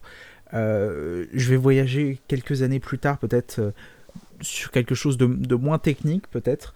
on dit souvent, enfin, moi j'entends souvent, profane que je suis, dire qu'il y a, y a deux ères dans le studio Pixar. Bon, tu nous as montré que c'était faux parce qu'il y, y, a quand même une belle ère avant, avant 95, mais il y a 95-2006 et après 2006. Donc pour ceux qui n'ont pas compris, 2006 c'est le rachat du studio par, par Disney. Euh, concrètement, qu'est-ce que ça a changé euh, dans la production des films, le rachat par Disney euh, en bien et en mal, parce que c'est vrai qu'on dit souvent que c'est le mal, mais est-ce que ça n'a pas permis de faire progresser l'animation en donnant peut-être plus de moyens, au détriment peut-être d'autres choses? Je ne sais pas. Bah, à partir de 2006, comme tu dis, voilà, il y a Pixar qui se fait racheter par Disney ce qui est marrant en fait en 2006, c'est que Disney est, un peu euh, au bout du rouleau. Ils ont ça très souvent chez Disney en mode. Euh, ils ont une décennie euh, d'or où ils font tout ce qu'ils veulent, tout fonctionne pour eux généralement. Et ça s'est bien vu avec l'ère sur, Walt Disney qui arrivait à faire des films absolument géniaux en matraquant ses équipes jusqu'à jusqu'à l'os, quoi. Ce qui fait qu'on aura de l'animation exceptionnelle au début des films euh, euh, Disney, mais au fur et à mesure, avec les personnes qui vieillissent, elles ont de moins en moins la capacité de, bosser et d'être euh, travaillées jusqu'à jusqu'à jusqu'à n'en plus finir. Ce qui fait qu'il y aura beaucoup de, réutilisation d'animation. C'est le livre de la jungle qui est réutilisé pour des cycles d'animation de euh, Romain des Bois. C'est le cycle d'animation, je crois, de de la danse de Balou qui est réutilisée sur la, princesse euh, Marianne. Je sais plus exactement si c'est ça, mais je crois que c'est ça. Ou Cendrillon, l'un des deux. Mais bref, il réutilisait ça, euh, donc ça se sent que c'est de moins en moins euh, rentable pour Disney de faire les choses telles qu'il les faisait avant. On le verra au fur et à mesure comme ça. donc, au début des années 2000, Disney est dans une merde totale parce que voilà, la concurrence s'est développée, DreamWorks attaque furieusement Disney furieusement dans tous les sens du terme parce qu'il les, explose sur beaucoup de choses. Disney essaie de sortir des films encore en, animation 3D, 2D traditionnelle et de mêler ça de la 3D. ça se plante atrocement. On le voit avec deux films en particulier que sont La planète, la planète au trésor, qui est le plus gros échec de Disney depuis Taramel Chaudron Magique en 85. Et coup sur coup, ils sortent aussi La Ferme se rebelle, qui est un, four total pour le studio. Donc, euh, suite à la sortie de La Ferme se rebelle, euh, ils décident de fermer le département d'animation 2D. Donc, il n'y a plus de, de, de dessins animés Disney animés de façon traditionnelle à partir de ouais, 2004, euh, quelque chose comme ça, je crois. Je crois que c'est vers 2003-2004 que c'est fini, quoi. Donc, ils commencent à se lancer dans l'animation 3D par eux-mêmes. Donc, je crois que le premier, c'est Chicken Little, que je n'ai jamais vu. Euh, ils enchaînent sur des trucs euh, différents euh, qui ne marchent pas du tout non plus. Je crois que tu as Bolt ou Volt en français, un truc comme ça. Enfin, des, trucs qui ne marchent pas c'est une période noire pour Disney, ils n'y arrivent pas, et donc c'est pour ça que ça, motive le rachat de Pixar qui, eux, dès qu'ils sortent un film, ça marche. Donc en rachetant Pixar, ils se, disent, voilà, on va reprendre un vivier de talent, et effectivement, ils vont reprendre un vivier de talent, parce que John Lasseter euh, va, devenir, va venir à la tête de l'animation de Disney. Donc le mec qui a été viré par Disney parce que euh, son film Max et les Maximons était euh, considéré comme pas assez rentable pour Disney dans les années 80, revient chez Disney et va diriger l'animation Disney à partir de 2006. Donc c'est assez cocasse déjà pour le coup, et euh, le Disney va être sauvé grâce à ça, et donc ils vont sortir coup sur coup, ils vont réactiver par exemple les, films de, princesses, donc il y a, l'anomalie, l'OVNI, qui est encore animé en 2D d'ailleurs, ce sera, je crois que c'est leur dernier gros film d'ailleurs là-dessus, qui est La princesse et la grenouille. Euh, mais euh, ça ne marche pas outre mesure, et celui qui va les, sauver d'un seul coup, c'est Réponse. Réponse va, sauver l'animation de Disney et faire remettre le pied à l'étrier, et puis juste derrière, ils vont sortir quoi? Bah, Ils vont sortir La Reine des Neiges, et là c'est fini quoi. ils ont de nouveau leurs 10 années qui vont faire que voilà, ils sont les maîtres du monde, et voilà ça de côté animation, et de l'autre côté on a, le, on a, le, rachat de Marvel, qui fait que voilà, il, domine le box-office, et euh, on sait pas quand est-ce que ça va s'arrêter. Star Wars aussi, ils l'ont racheté aussi pareil. Enfin, ils ont mis euh, en place beaucoup de choses pour euh, que leurs 10 ans ne soient pas très vite arrêtés.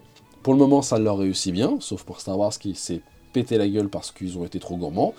Et les films Disney fonctionnent très très bien. Et Pixar, voilà.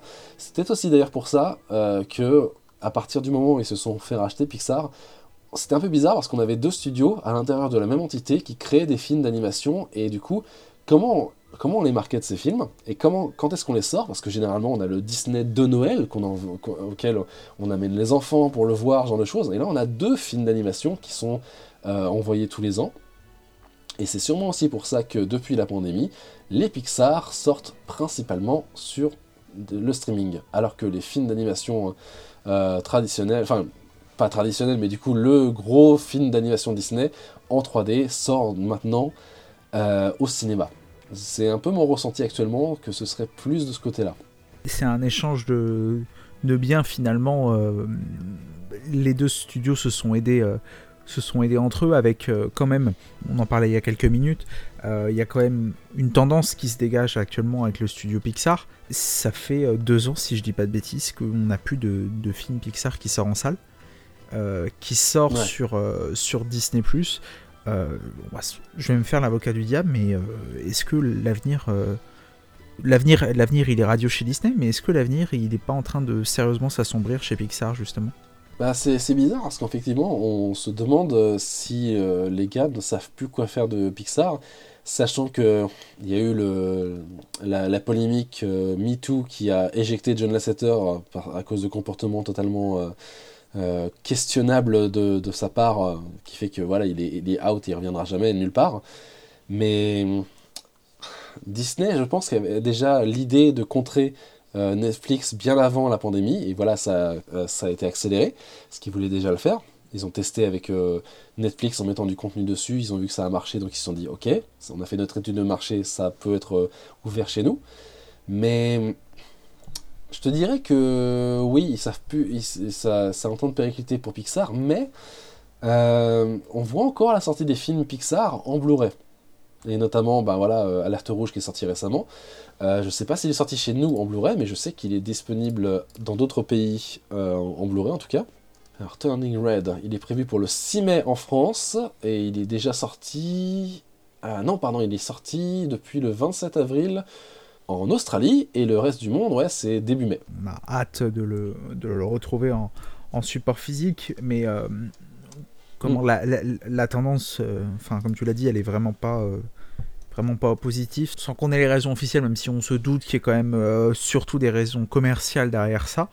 Mm-hmm. Ça ça assombrit un peu et, et, ça questionne un peu si le studio est pas sur la fin et je vais même étendre ma question un peu plus loin, c'est euh, toi qui, qui, qui, est dans le milieu finalement, qui, qui connaît bien, euh, bien l'animation. Aujourd'hui, euh, au moment où on enregistre, donc on est en 2022, quel héritage, quelle influence ça a laissé finalement Pixar? Comment ça a pu, comment ça a marqué l'animation au-delà du simple, du simple cadre hollywoodien que, comment on ressent les avancées technologiques, les avancées artistiques que Pixar a amené et, euh, et quelle trace finalement le, studio Pixar euh, et tous les gens qui ont travaillé pour lui euh, ont laissé dans l'histoire de l'animation et du cinéma. Bah, on le voit déjà avec les films récents qui effectivement, à, mon humble avis, ne sont pas les meilleurs films du monde, de, et notamment de ce que Pixar a pu faire. Je veux dire des choses comme Monstre Academy qui était passable au, mieux. Enfin, je l'ai vu en salle, j'étais morne, j'étais dégoûté de voir ça en salle.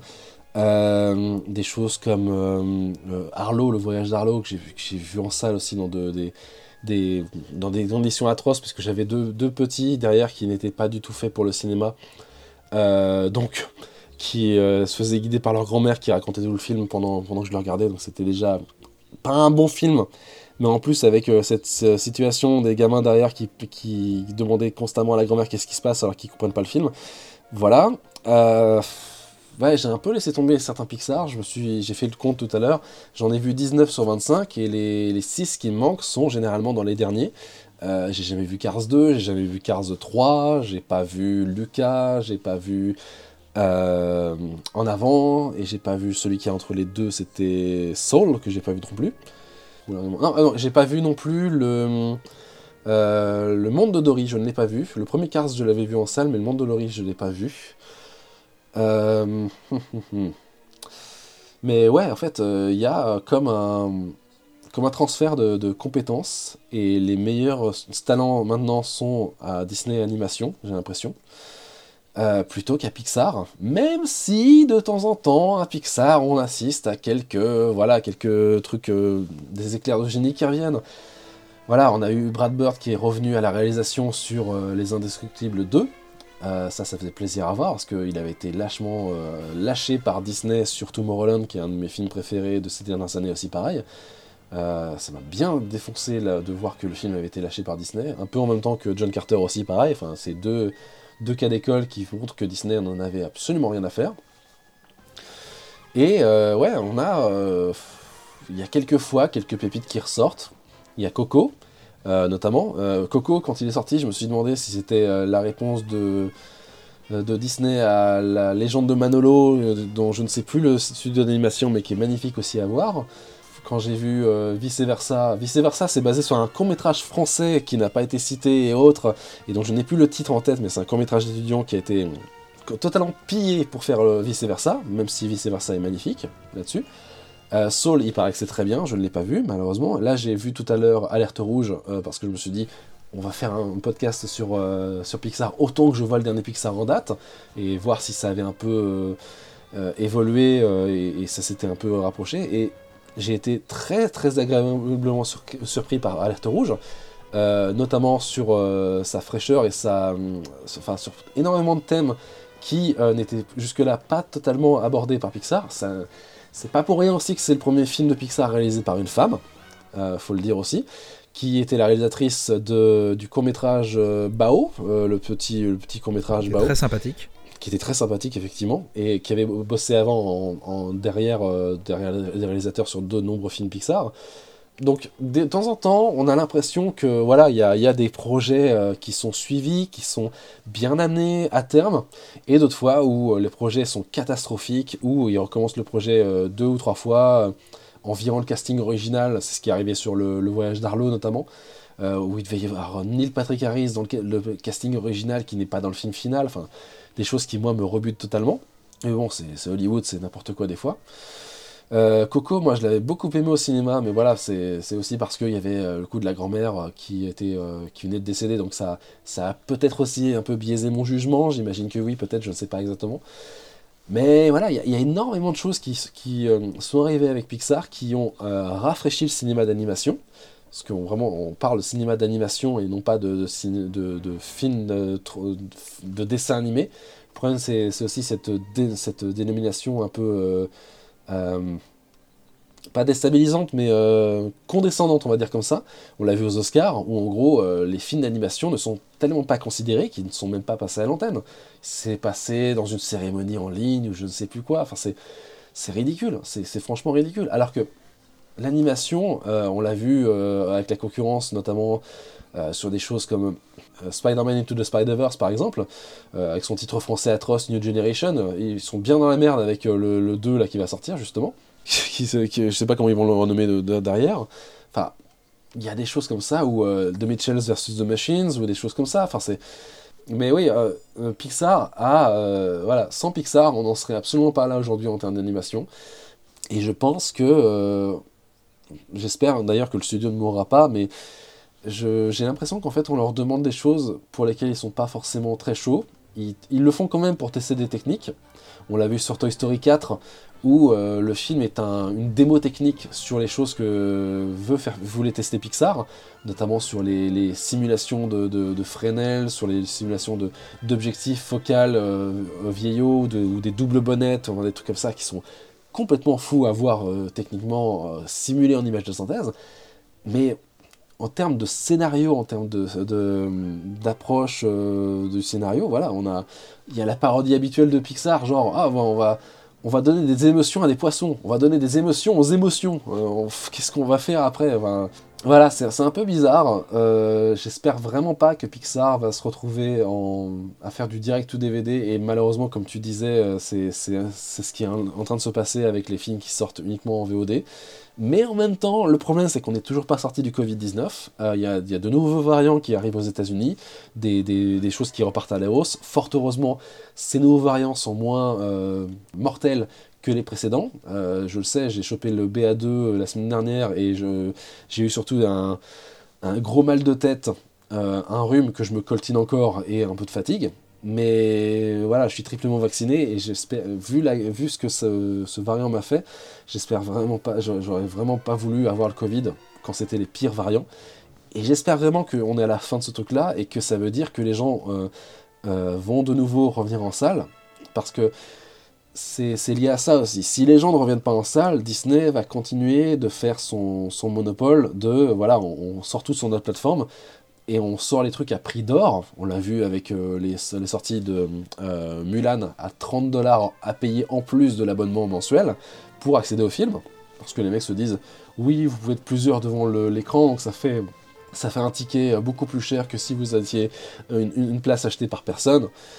Euh, oui, d'accord, mais euh, au bout d'un moment, euh, vous, ne pourrez pas tenir comme ça, les gars, c'est pas possible. Il y a, des modèles économiques, il y, a une force de travail derrière qui doit être payée, qui doit être assurée techniquement et autres. Parce que Pixar est au, sommet technique. Il n'y a, aucun studio qui arrive à la cheville de Pixar en termes de technique. Et on le voit bien ailleurs, on, le voit avec des techniques qui essaient d'être faites dans divers studios mais à chaque fois que Pixar sort un film, c'est une masterclass. C'est vraiment une folie pure. En fait, même, euh, même au début de, Toy Story, on voit ce qui pouvait être fait euh, en termes de court-métrage et autres, euh, notamment chez Blue Sky, qui fera quelques années plus tard L'âge de glace.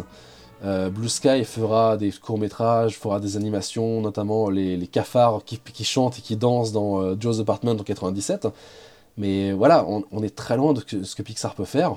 Donc c'est ça va continuer comme ça. Je sais pas si euh, les mecs vont se retrouver un peu comme à leur début en 79 à en fait de redevenir un groupe technique, redevenir une bande de nerds qui inventent des technologies et laisser les autres studios s'en servir à leur place. Ce qui me ferait un peu mal parce que vu l'ADN du studio à faire euh, vraiment avancer énormément de choses, à faire euh, progresser les, les, mœurs, littéralement aussi, parce qu'on le voit dans, dans, Alerte Rouge, il y a énormément de mœurs qui, qui progressent avec ça, et Disney est, est plus conservateur, et plus euh, en retenue à essayer de, de, ne pas montrer des couples LGBT à l'écran, des trucs comme ça. Enfin, dans Alerte Rouge, j'ai j'ai vu une esquisse de couple LGBT dans, dans, des adolescents que je pense pas que j'aurais pu voir chez un Disney. Donc, voilà, c'est sur, tous ces aspects que je pense que Pixar euh, continuera à exister, mais ouais, euh, j'espère juste qu'ils pourront vite revenir en salle.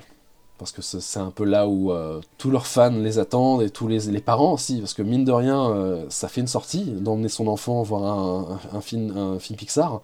Et le voir sur une télé, euh, c'est différent, parce qu'on le fout sur une télé pour limite euh, ne pas s'occuper des enfants, en mode, euh, voilà, c'est les babysitter, regarde ton dessin animé et fais pas chier, entre guillemets, il y a certains parents, c'est exactement ça, que accompagner son enfant au cinéma, être avec lui, le voir, regarder un film d'animation sur le grand écran, voir ses réactions en temps réel, être là, vivre ce moment avec, cet avec son enfant, c'est totalement différent, je pense, que juste regarder un film sur la télé j'ai une vraie passion pour le, studio Pixar. C'est d'ailleurs pour ça que je t'ai proposé de, de, venir faire l'émission aujourd'hui. Et tu as mis le doigt sur quelque chose qui, qui moi, euh, me touche beaucoup. C'est Pixar, presque.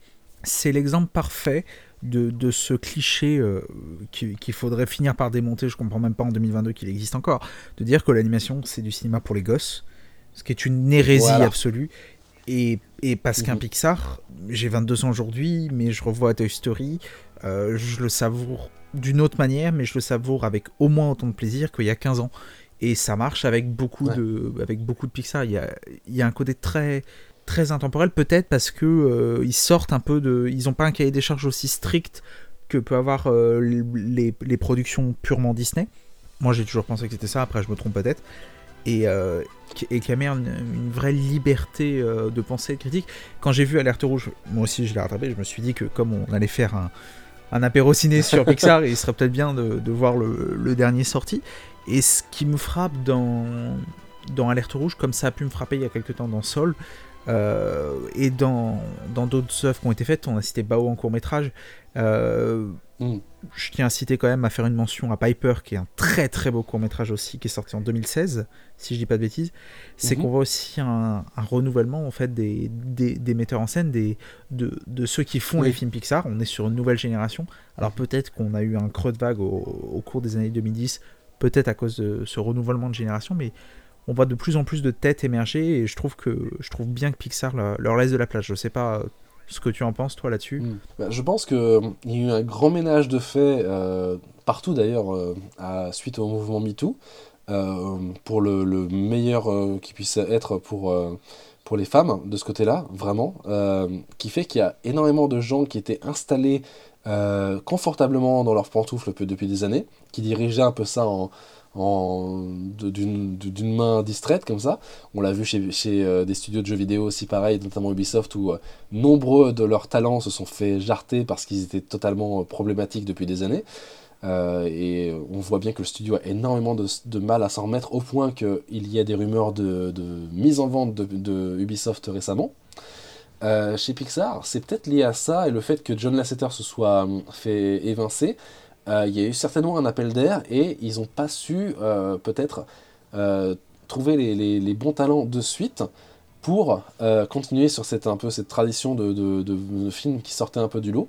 Et c'est peut-être pour ça qu'on a eu des films d'animation Pixar qui étaient moins bien que les précédents. Mais généralement, la façon d'opérer de Pixar, c'est on prend des, des, jeunes et on les fout sur un court métrage, on leur donne, voilà, c'est tu peux réaliser ça, et en fonction de ce que tu fais, voilà, on, peut te mettre sur quelque chose de beaucoup plus euh, avancé après. On l'a vu, voilà, c'était Bao, c'était euh, d'autres euh, courts-métrages avant. Je, sais plus si c'était Pixar ou Disney qui avait fait le, cours avec, avec les, parapluies aussi, qui était absolument magnifique. Il y avait, y avait ça, il y, a, énormément de choses comme ça. Et ouais, il y a certainement cet appel d'air qui fait que, bon, ils se disent certainement telle personne a fait ça, donc maintenant on va le mettre là-dessus. Brad Bird s'était planté sur, euh, sur donc il était devenu un peu genre, euh, ouais, on va plus trop forcément lui donner de choses à faire maintenant. Et puis aussi, comme tu dis, voilà, toutes ces personnes qui arrivent au bout de leur carrière. On l'a vu avec Réponse, c'était Glenn Keane qui faisait le cara design de, Réponse. Glenn Keane qui avait fait euh, La Petite Sirène, qui avait fait La Belle et la Bête, qui avait fait énormément de choses. Et euh, ces gens, euh, voilà, ils arrivent au bout de leur carrière. À un moment donné, il faut les laisser partir. C'est comme les, les Nine Old Men qui étaient là, les, les, premiers euh, qui avaient fait le, le, l'âme des premiers Disney. Bah, au bout d'un moment, ces gens-là, ils ont 60, 70, 80 ans, ils peuvent plus travailler comme avant. faut les laisser partir. À, à, la limite, ça devient des profs, mais même en étant qu'un prof, au bout d'un moment, tu as, fait ton taf, tu as fait ta, vie, tu as envie de te reposer, donc forcément, il faudrait creuser là-dessus. Je ne suis pas, euh, je me suis pas énormément euh, posé la question ni creusé le sujet sur pourquoi il y a eu euh, cet appel d'air vraiment chez Pixar, mais je pense vraiment que c'est le mouvement MeToo qui a fait que certaines personnes qui étaient bien installées et auxquelles on pouvait rien dire depuis des années, on a, pu s'en débarrasser enfin. Et John Lasseter est un connard, je le précise parce que je l'ai rencontré, un vrai connard, euh, au passage, quand il était passé au, euh, au, Festival Lumière à Lyon il y a quelques années où j'avais pris un billet pour voir sa conférence et le mec m'a il n'y avait pas de questions posables. Et le mec, quand j'ai su lui passer une carte, il m'a tapoté sur l'épaule et il s'est barré en mode Ouais, euh, vas-y, euh, fais ta vie, mec. Ok, d'accord, on va te faire foutre. Et quand j'ai vu qu'il s'était fait accuser d'agression sexuelle ensuite derrière, je me suis dit Ah, donc c'est pas juste une impression, c'est vraiment un connard. Donc euh, voilà, c'est des, des, gens, je pense qu'on attendait depuis des années de pouvoir enfin les faire dégager. Donc il y a eu enfin un, un mouvement exercé là-dessus et ça fait plaisir. Mais est-ce que euh, derrière, on a envie de donner euh, des, responsabilités à des gens qui viennent juste d'arriver ou pas? Est-ce qu'on fait en sorte de les tester un peu? Et c'est peut-être pour ça qu'ils ont été attestés sur différents projets qui n'étaient pas forcément du très haut niveau ou autre, ou avec un niveau de scénario, je ne sais pas, très, euh, innovant. Et on, commence à voir des choses immerger, notamment bah Alerte Rouge, qui, qui est absolument génial de ce côté-là.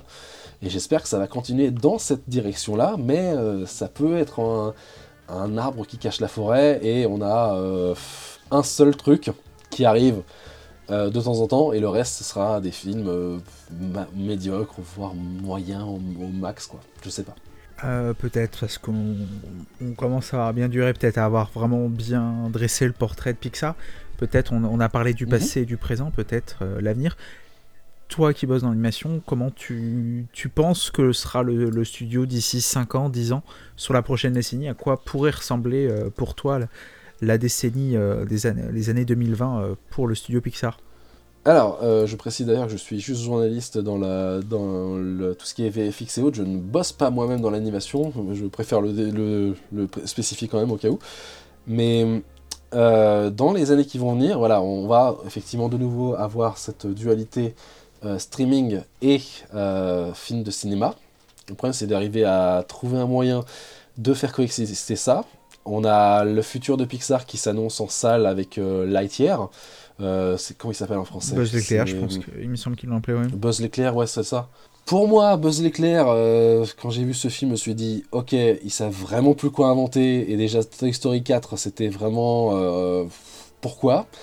Mais alors là, ils essaient de se justifier en disant oui, c'est le film dont est issu le jouet avec lequel Andy joue dans le premier Toy Story. Euh, ouais, alors euh, à un moment donné, les gars, euh, j'ai pas envie de dire ça, mais enfin Toy Story, faites, faites pas comme Shrek. Laissez mourir la franchise à un moment donné, c'est pas possible. C'est juste pas possible. On est Shrek, dès le troisième film, on se disait mais qu'est-ce qui se passe? Et le quatrième avec les enfants où il, faisait remonter dans le passé en mode euh, euh, euh, le, Noël de l'oncle Scrooge, regarde ce qui va se passer si tu fais ça. Enfin, c'est vous, vous, avez plus d'idées, c'est plus possible. je veux me tromper. Je veux absolument me tromper parce que ça me ferait, ça m'énerverait vraiment que Pixar se pète la gueule avec un projet et qu'il puisse pas s'en relever derrière. Et depuis, depuis le Covid, c'est c'est un peu ce qui se passe a un projet qui se pète la gueule. Ça, ça, ça inquiète tout un studio et le studio ne peut, peut ne pas s'en relever derrière. C'est flippant en fait de, de, se dire ça comme ça. Donc, ouais, euh, Buzz éclair le film. Ouais, j'ai envie de me tromper. J'irai le voir, mais enfin, il y a des trucs qui rappellent Star Wars dans la dernière bande-annonce. Euh, Il y a des trucs qui rappellent Aliens. Euh, Enfin voilà, je vais, je vais vais pas le décrire ici pour ceux qui ne veulent pas voir la bande-annonce, mais voilà, c'est, j'ai envie de me dire que c'est, ils ont pioché des, des, des, des, idées par-ci par-là dans, dans le catalogue de films que Disney s'est acheté ces dernières années. Et ouais, ça, ça me ferait un peu peur. Ça me ferait un peu peur de ce qu'il ce qu'il pourrait faire avec ça. Euh, je sais pas ce qu'il pourrait faire après, quoi. Je- J'essaie de revoir la liste euh, des films qu'ils ont en création, mais euh, je crois que c'est le seul qui est annoncé actuellement. Il me semble, ouais. Euh, pour euh, l'année. Ouais. A- je lis qu'il y a trois autres projets en cours pour les années 2023 et 2024, mais on n'en sait rien du tout actuellement, donc ouais, je j'ai un peu peur. J'ai j'ai véritablement un peu peur en fait. On espère que ça sera pas aussi dramatique qu'on le craint. Euh, après, moi, euh, il me semble que c'est Angus MacLean qui est aux manettes de, euh, de Buzz Éclair qui avait fait Le Monde de Dory, qui personnellement avait pas forcément reçu euh, une excellente presse, moi que j'avais pas trouvé inintéressant, qui était assez sympathique. Ouais. Euh, il, était, euh, il était avec Andrew Stanton, donc il était quand même chapeauté par, par un, un sacré monsieur. Peut-être le temps, je... il y a une question qui est, qui est intéressante dans, dans le chat avant qu'on conclue. Combien de temps il faut pour, pour faire un Pixar? C'est c'est une bonne question et à laquelle je n'ai pas forcément de réponse, mais au moins, au moins plusieurs années, parce qu'on a toujours la pré-production, on a toujours des choses dont on ne sait pas exactement si c'est autant de temps. Je reprends l'exemple du, monde, d'Arlo, qui a été rebooté entièrement le projet. Je crois qu'il a, mis 7 ans avant d'arriver sur les écrans, par exemple. Je sais plus, je saurais plus dire exactement le truc. Mais euh, pour revenir à Angus, il a été co-réalisateur sur, Le Monde de Dory.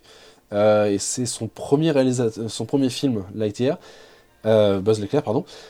Mais il a été euh, l'auteur, le réalisateur de plusieurs courts-métrages Toy Story euh, précédemment.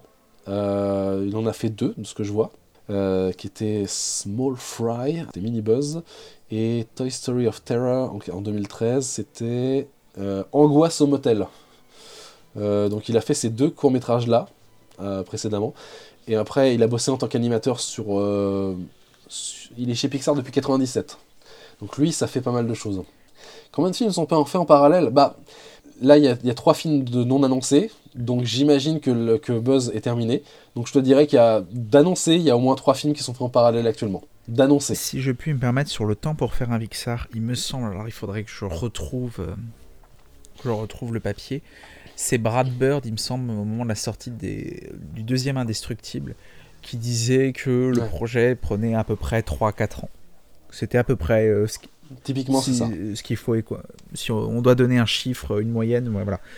Un, un Pixar, c'est 3-4 ans entre le début de la pré-production et, euh, et terminer le film et le sortir en salle. Après, avec. euh, oui, oui, il, me, il me semble qu'ils avaient dit qu'ils bossaient avec trois équipes, euh, quelque chose comme ça. Après, euh, Disney, euh, le- littéralement, le- l'Oscar du meilleur film d'animation a été inventé pour Disney. Et pff, ils existent euh, limite grâce à ça, donc je sais pas exactement.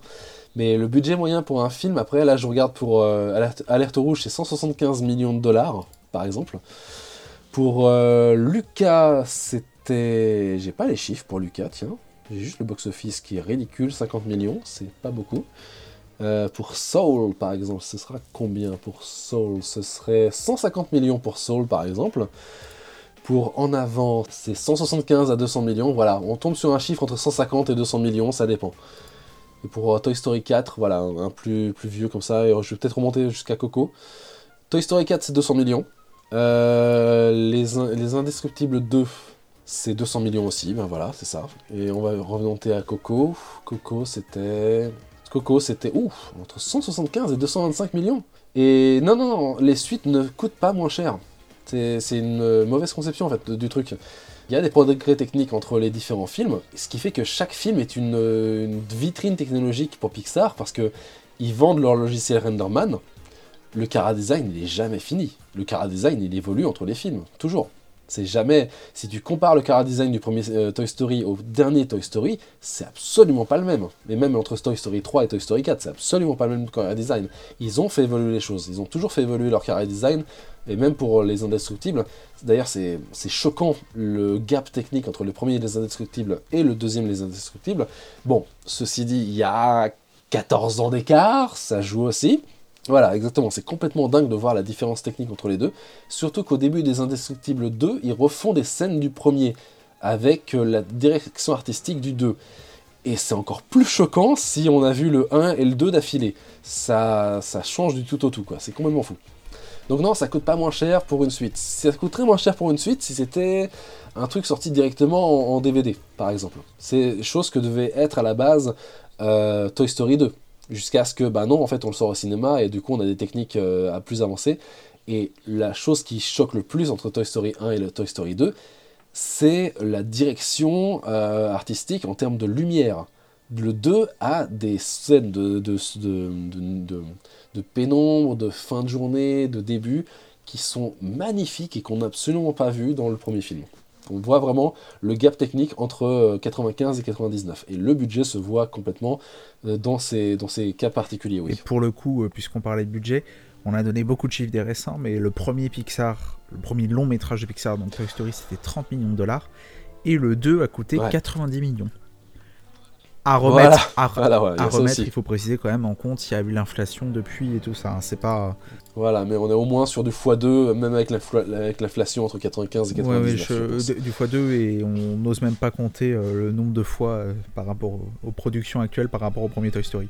C'est ça, c'est ça. Sachant que de toute manière, le 1 et le 2, ils ont récupéré les. Ils avaient les fichiers, ils les ont récupérés et ils ont réadapté le... les fichiers et tout ce qu'ils avaient d'époque au renderman plutôt récent, de façon à re-rendre Toy Story 1 et 2, et même je crois euh, ils ont re-rendu euh, Mille et une pattes, pour les faire en version euh, Blu-ray 3D.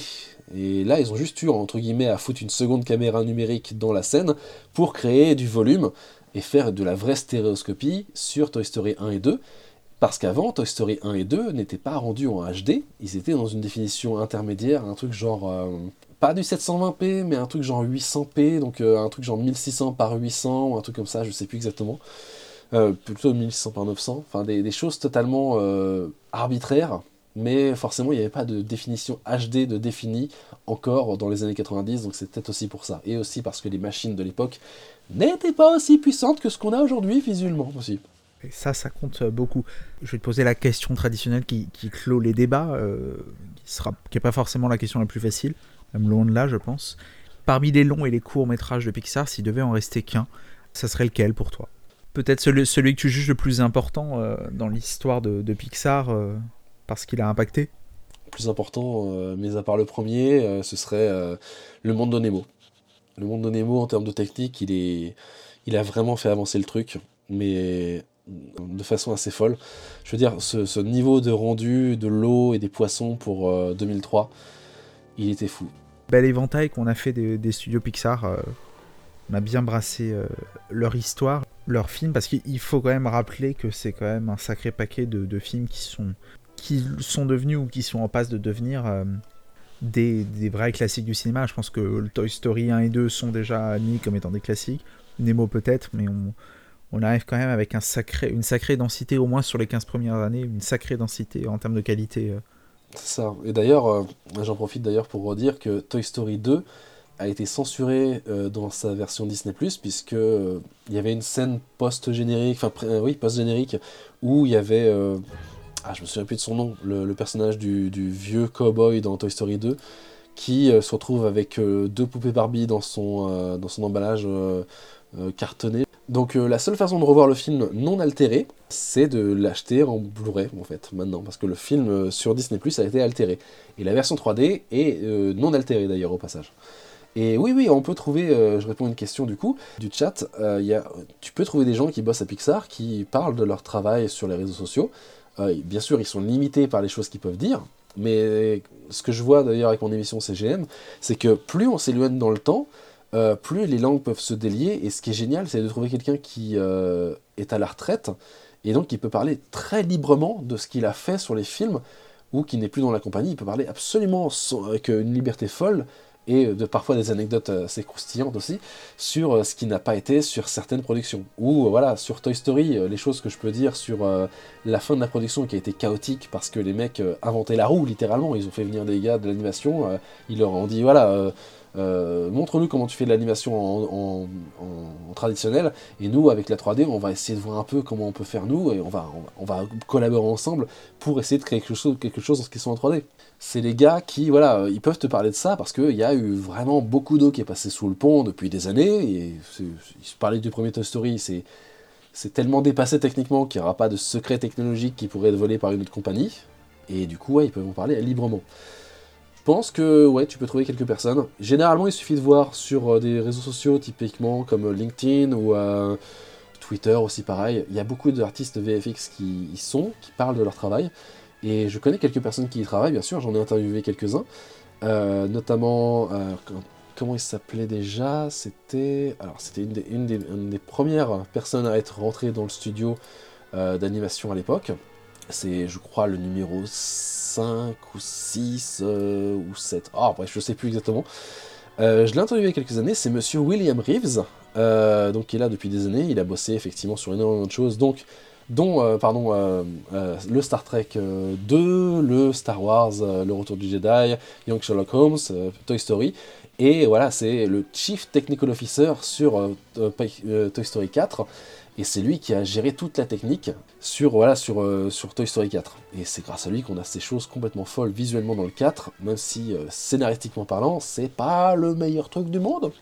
Lui, je l'avais interviewé à l'occasion du, euh, du View à, à, Turin en fin 2019. Il était super accessible, super intéressant. Et j'avais aussi interviewé Ralph Eggleston, qui est le réalisateur de For the Birds, donc le court métrage For the Birds, que j'adore tout particulièrement, euh, qui a aussi bossé sur Toy Story, pareil, euh, il était, euh, je crois que c'est lui le character designer de Toy Story 1. lui a fait énormément de choses, et oui, il s'est connaît énormément d'astrophysique, effectivement, parce qu'il a, il a pas mal de, diplômes divers et variés dans, de nombreux domaines, parce qu'il faut, faut, dire qu'à la base, les gars chez Pixar, ils étaient tout sauf dans l'animation, c'était des gars qui avaient des, des trucs dans l'astrophysique et des choses comme ça, quoi. C'est complètement fou. Et ensuite, ils sont devenus, voilà, par la force du destin et par le croisement de nombreux talents, ils sont devenus à la tête d'un des plus grands et des plus importants studios d'animation du monde, quoi. C'est dingue que des nerds totaux à la base soient devenus les maîtres de l'animation par la suite, quoi. Donc ouais, tous ces gens-là sont relativement accessibles du moment qu'on leur pose les bonnes questions, qu'on vient pas les faire chier, et qu'on ouais, qu'on vient pas non plus les insulter sur leur travail, quoi. C'est pas genre, euh, ouais, euh, ce que t'as fait c'est de la merde. Bien sûr que si tu leur dis que c'est de la merde, ils vont pas te répondre. Si, voilà, euh, tu veux poser des questions, tu, il suffit d'avoir un œil ouvert et de, de faire appel à ton sens de l'observation. Tu regardes à la fin du film, tu regardes les crédits, tu regardes qui a bossé sur tel truc. Tu vas sur Facebook, sur Twitter, sur LinkedIn. des trucs comme ça, des réseaux sociaux un peu plus professionnels où des gens qui sont un peu plus âgés utilisent encore. Et tu peux trouver des gens qui sont là, qui euh, voilà, ils s'attendent juste qu'on leur pose la question, quoi. Et généralement, ils répondent, ils y répondent avec bonheur et entrain. Ils attendent ça depuis des années, d'ailleurs, des fois. Peut-être, euh, avant de conclure, euh, petite tradition, guise vraiment de dernière, dernière question. Est-ce que tu as une petite recommandation, pas forcément que en lien avec Pixar, à nous faire pour prolonger, on a déjà eu beaucoup de, films à voir, mais peut-être que tu as une recommandation supplémentaire à faire. Alors, euh, je l'ai vu il y a deux jours seulement. Euh, je voulais le voir depuis longtemps parce que on en, avait dit du bien. Et puis j'ai découvert après l'avoir vu que c'était le réalisateur de L'Homme Invisible, le, tout récent The Invisible Man, que c'était le dernier film que j'ai pu voir en salle avant que le Covid ne, ferme les salles de cinéma en, début 2020. Euh, donc c'est le réalisateur Leith Whannell, c'est un réalisateur australien. Et le film en question, c'est Upgrade, euh, qui est sorti en 2018. Et euh, ouais, c'est bah, du cyberpunk comme je, l'adore. Je suis un grand fan de cyberpunk. Donc euh, c'est un petit film de, rien du tout, qui a pas coûté très cher, mais qui répond à tout ce que j'attendais d'un petit film comme ça. Donc je le conseille avec plaisir. Et ouais, je l'ai chopé en Blu-ray. Je l'ai reçu aujourd'hui pour 10 euros seulement. Donc ouais, il est peut-être disponible sur les plateformes de streaming, mais moi je l'ai pris en Blu-ray pour 10 balles, donc voilà, je le conseille à qui veut un peu de bonne cyberpunk et veut pas se prendre la tête pour un film de moins de 2 heures. Donc c'est plutôt pas mal. Je me permets une petite recommandation littéraire pour prolonger le sujet.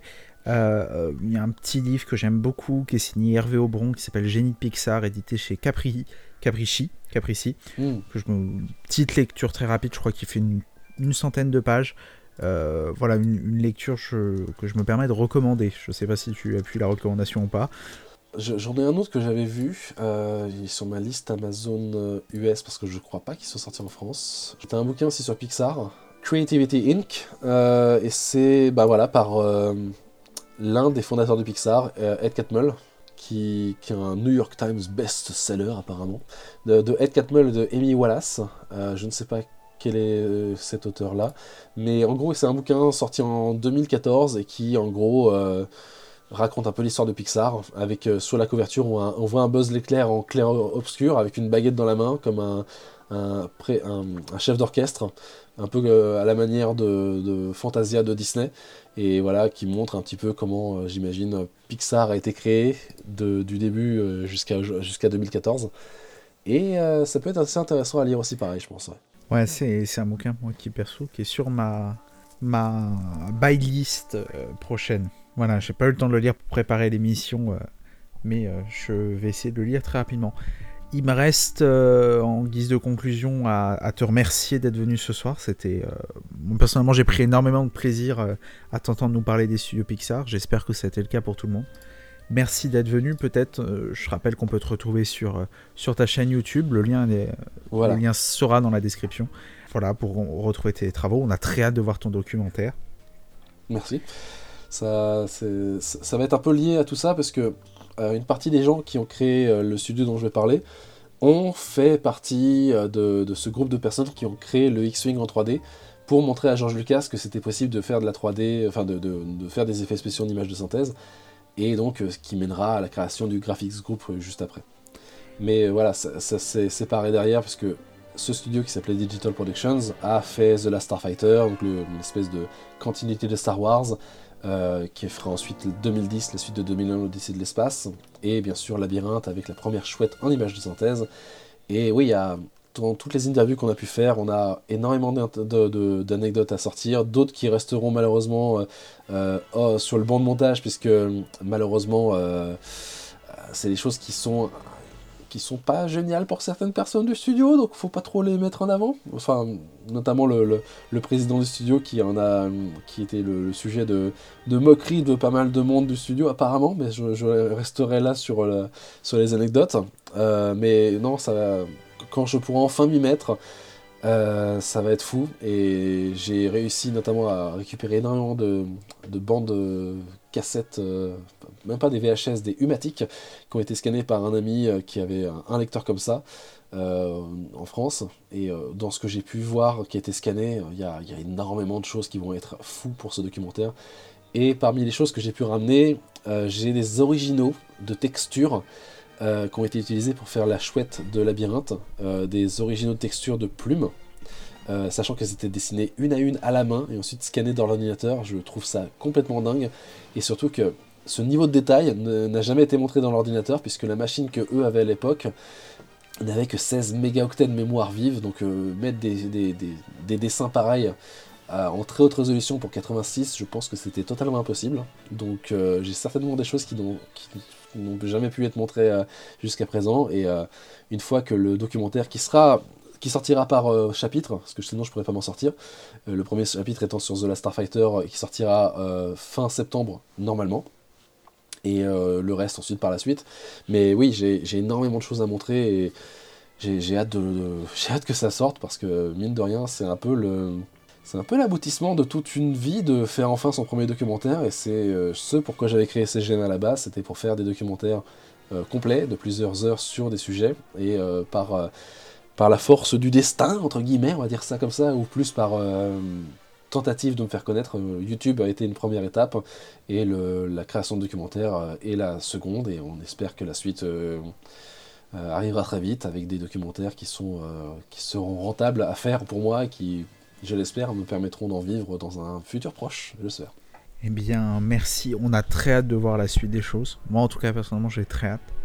Encore une fois, je te remercie d'être venu. Je remercie à tous ceux qui nous ont écoutés en live et en podcast. Je vous souhaite une, bonne soirée ou une bonne journée si vous nous écoutez euh, en journée. Et puis, euh, vive le cinéma, vive le cinéma d'animation, parce que c'est important. Et si, je pense qu'il y a un message à garder, c'est que vive le cinéma d'animation de 7 à 77 ans. Euh, vive le cinéma d'animation, vive Pixar et vive le cinéma tout simplement.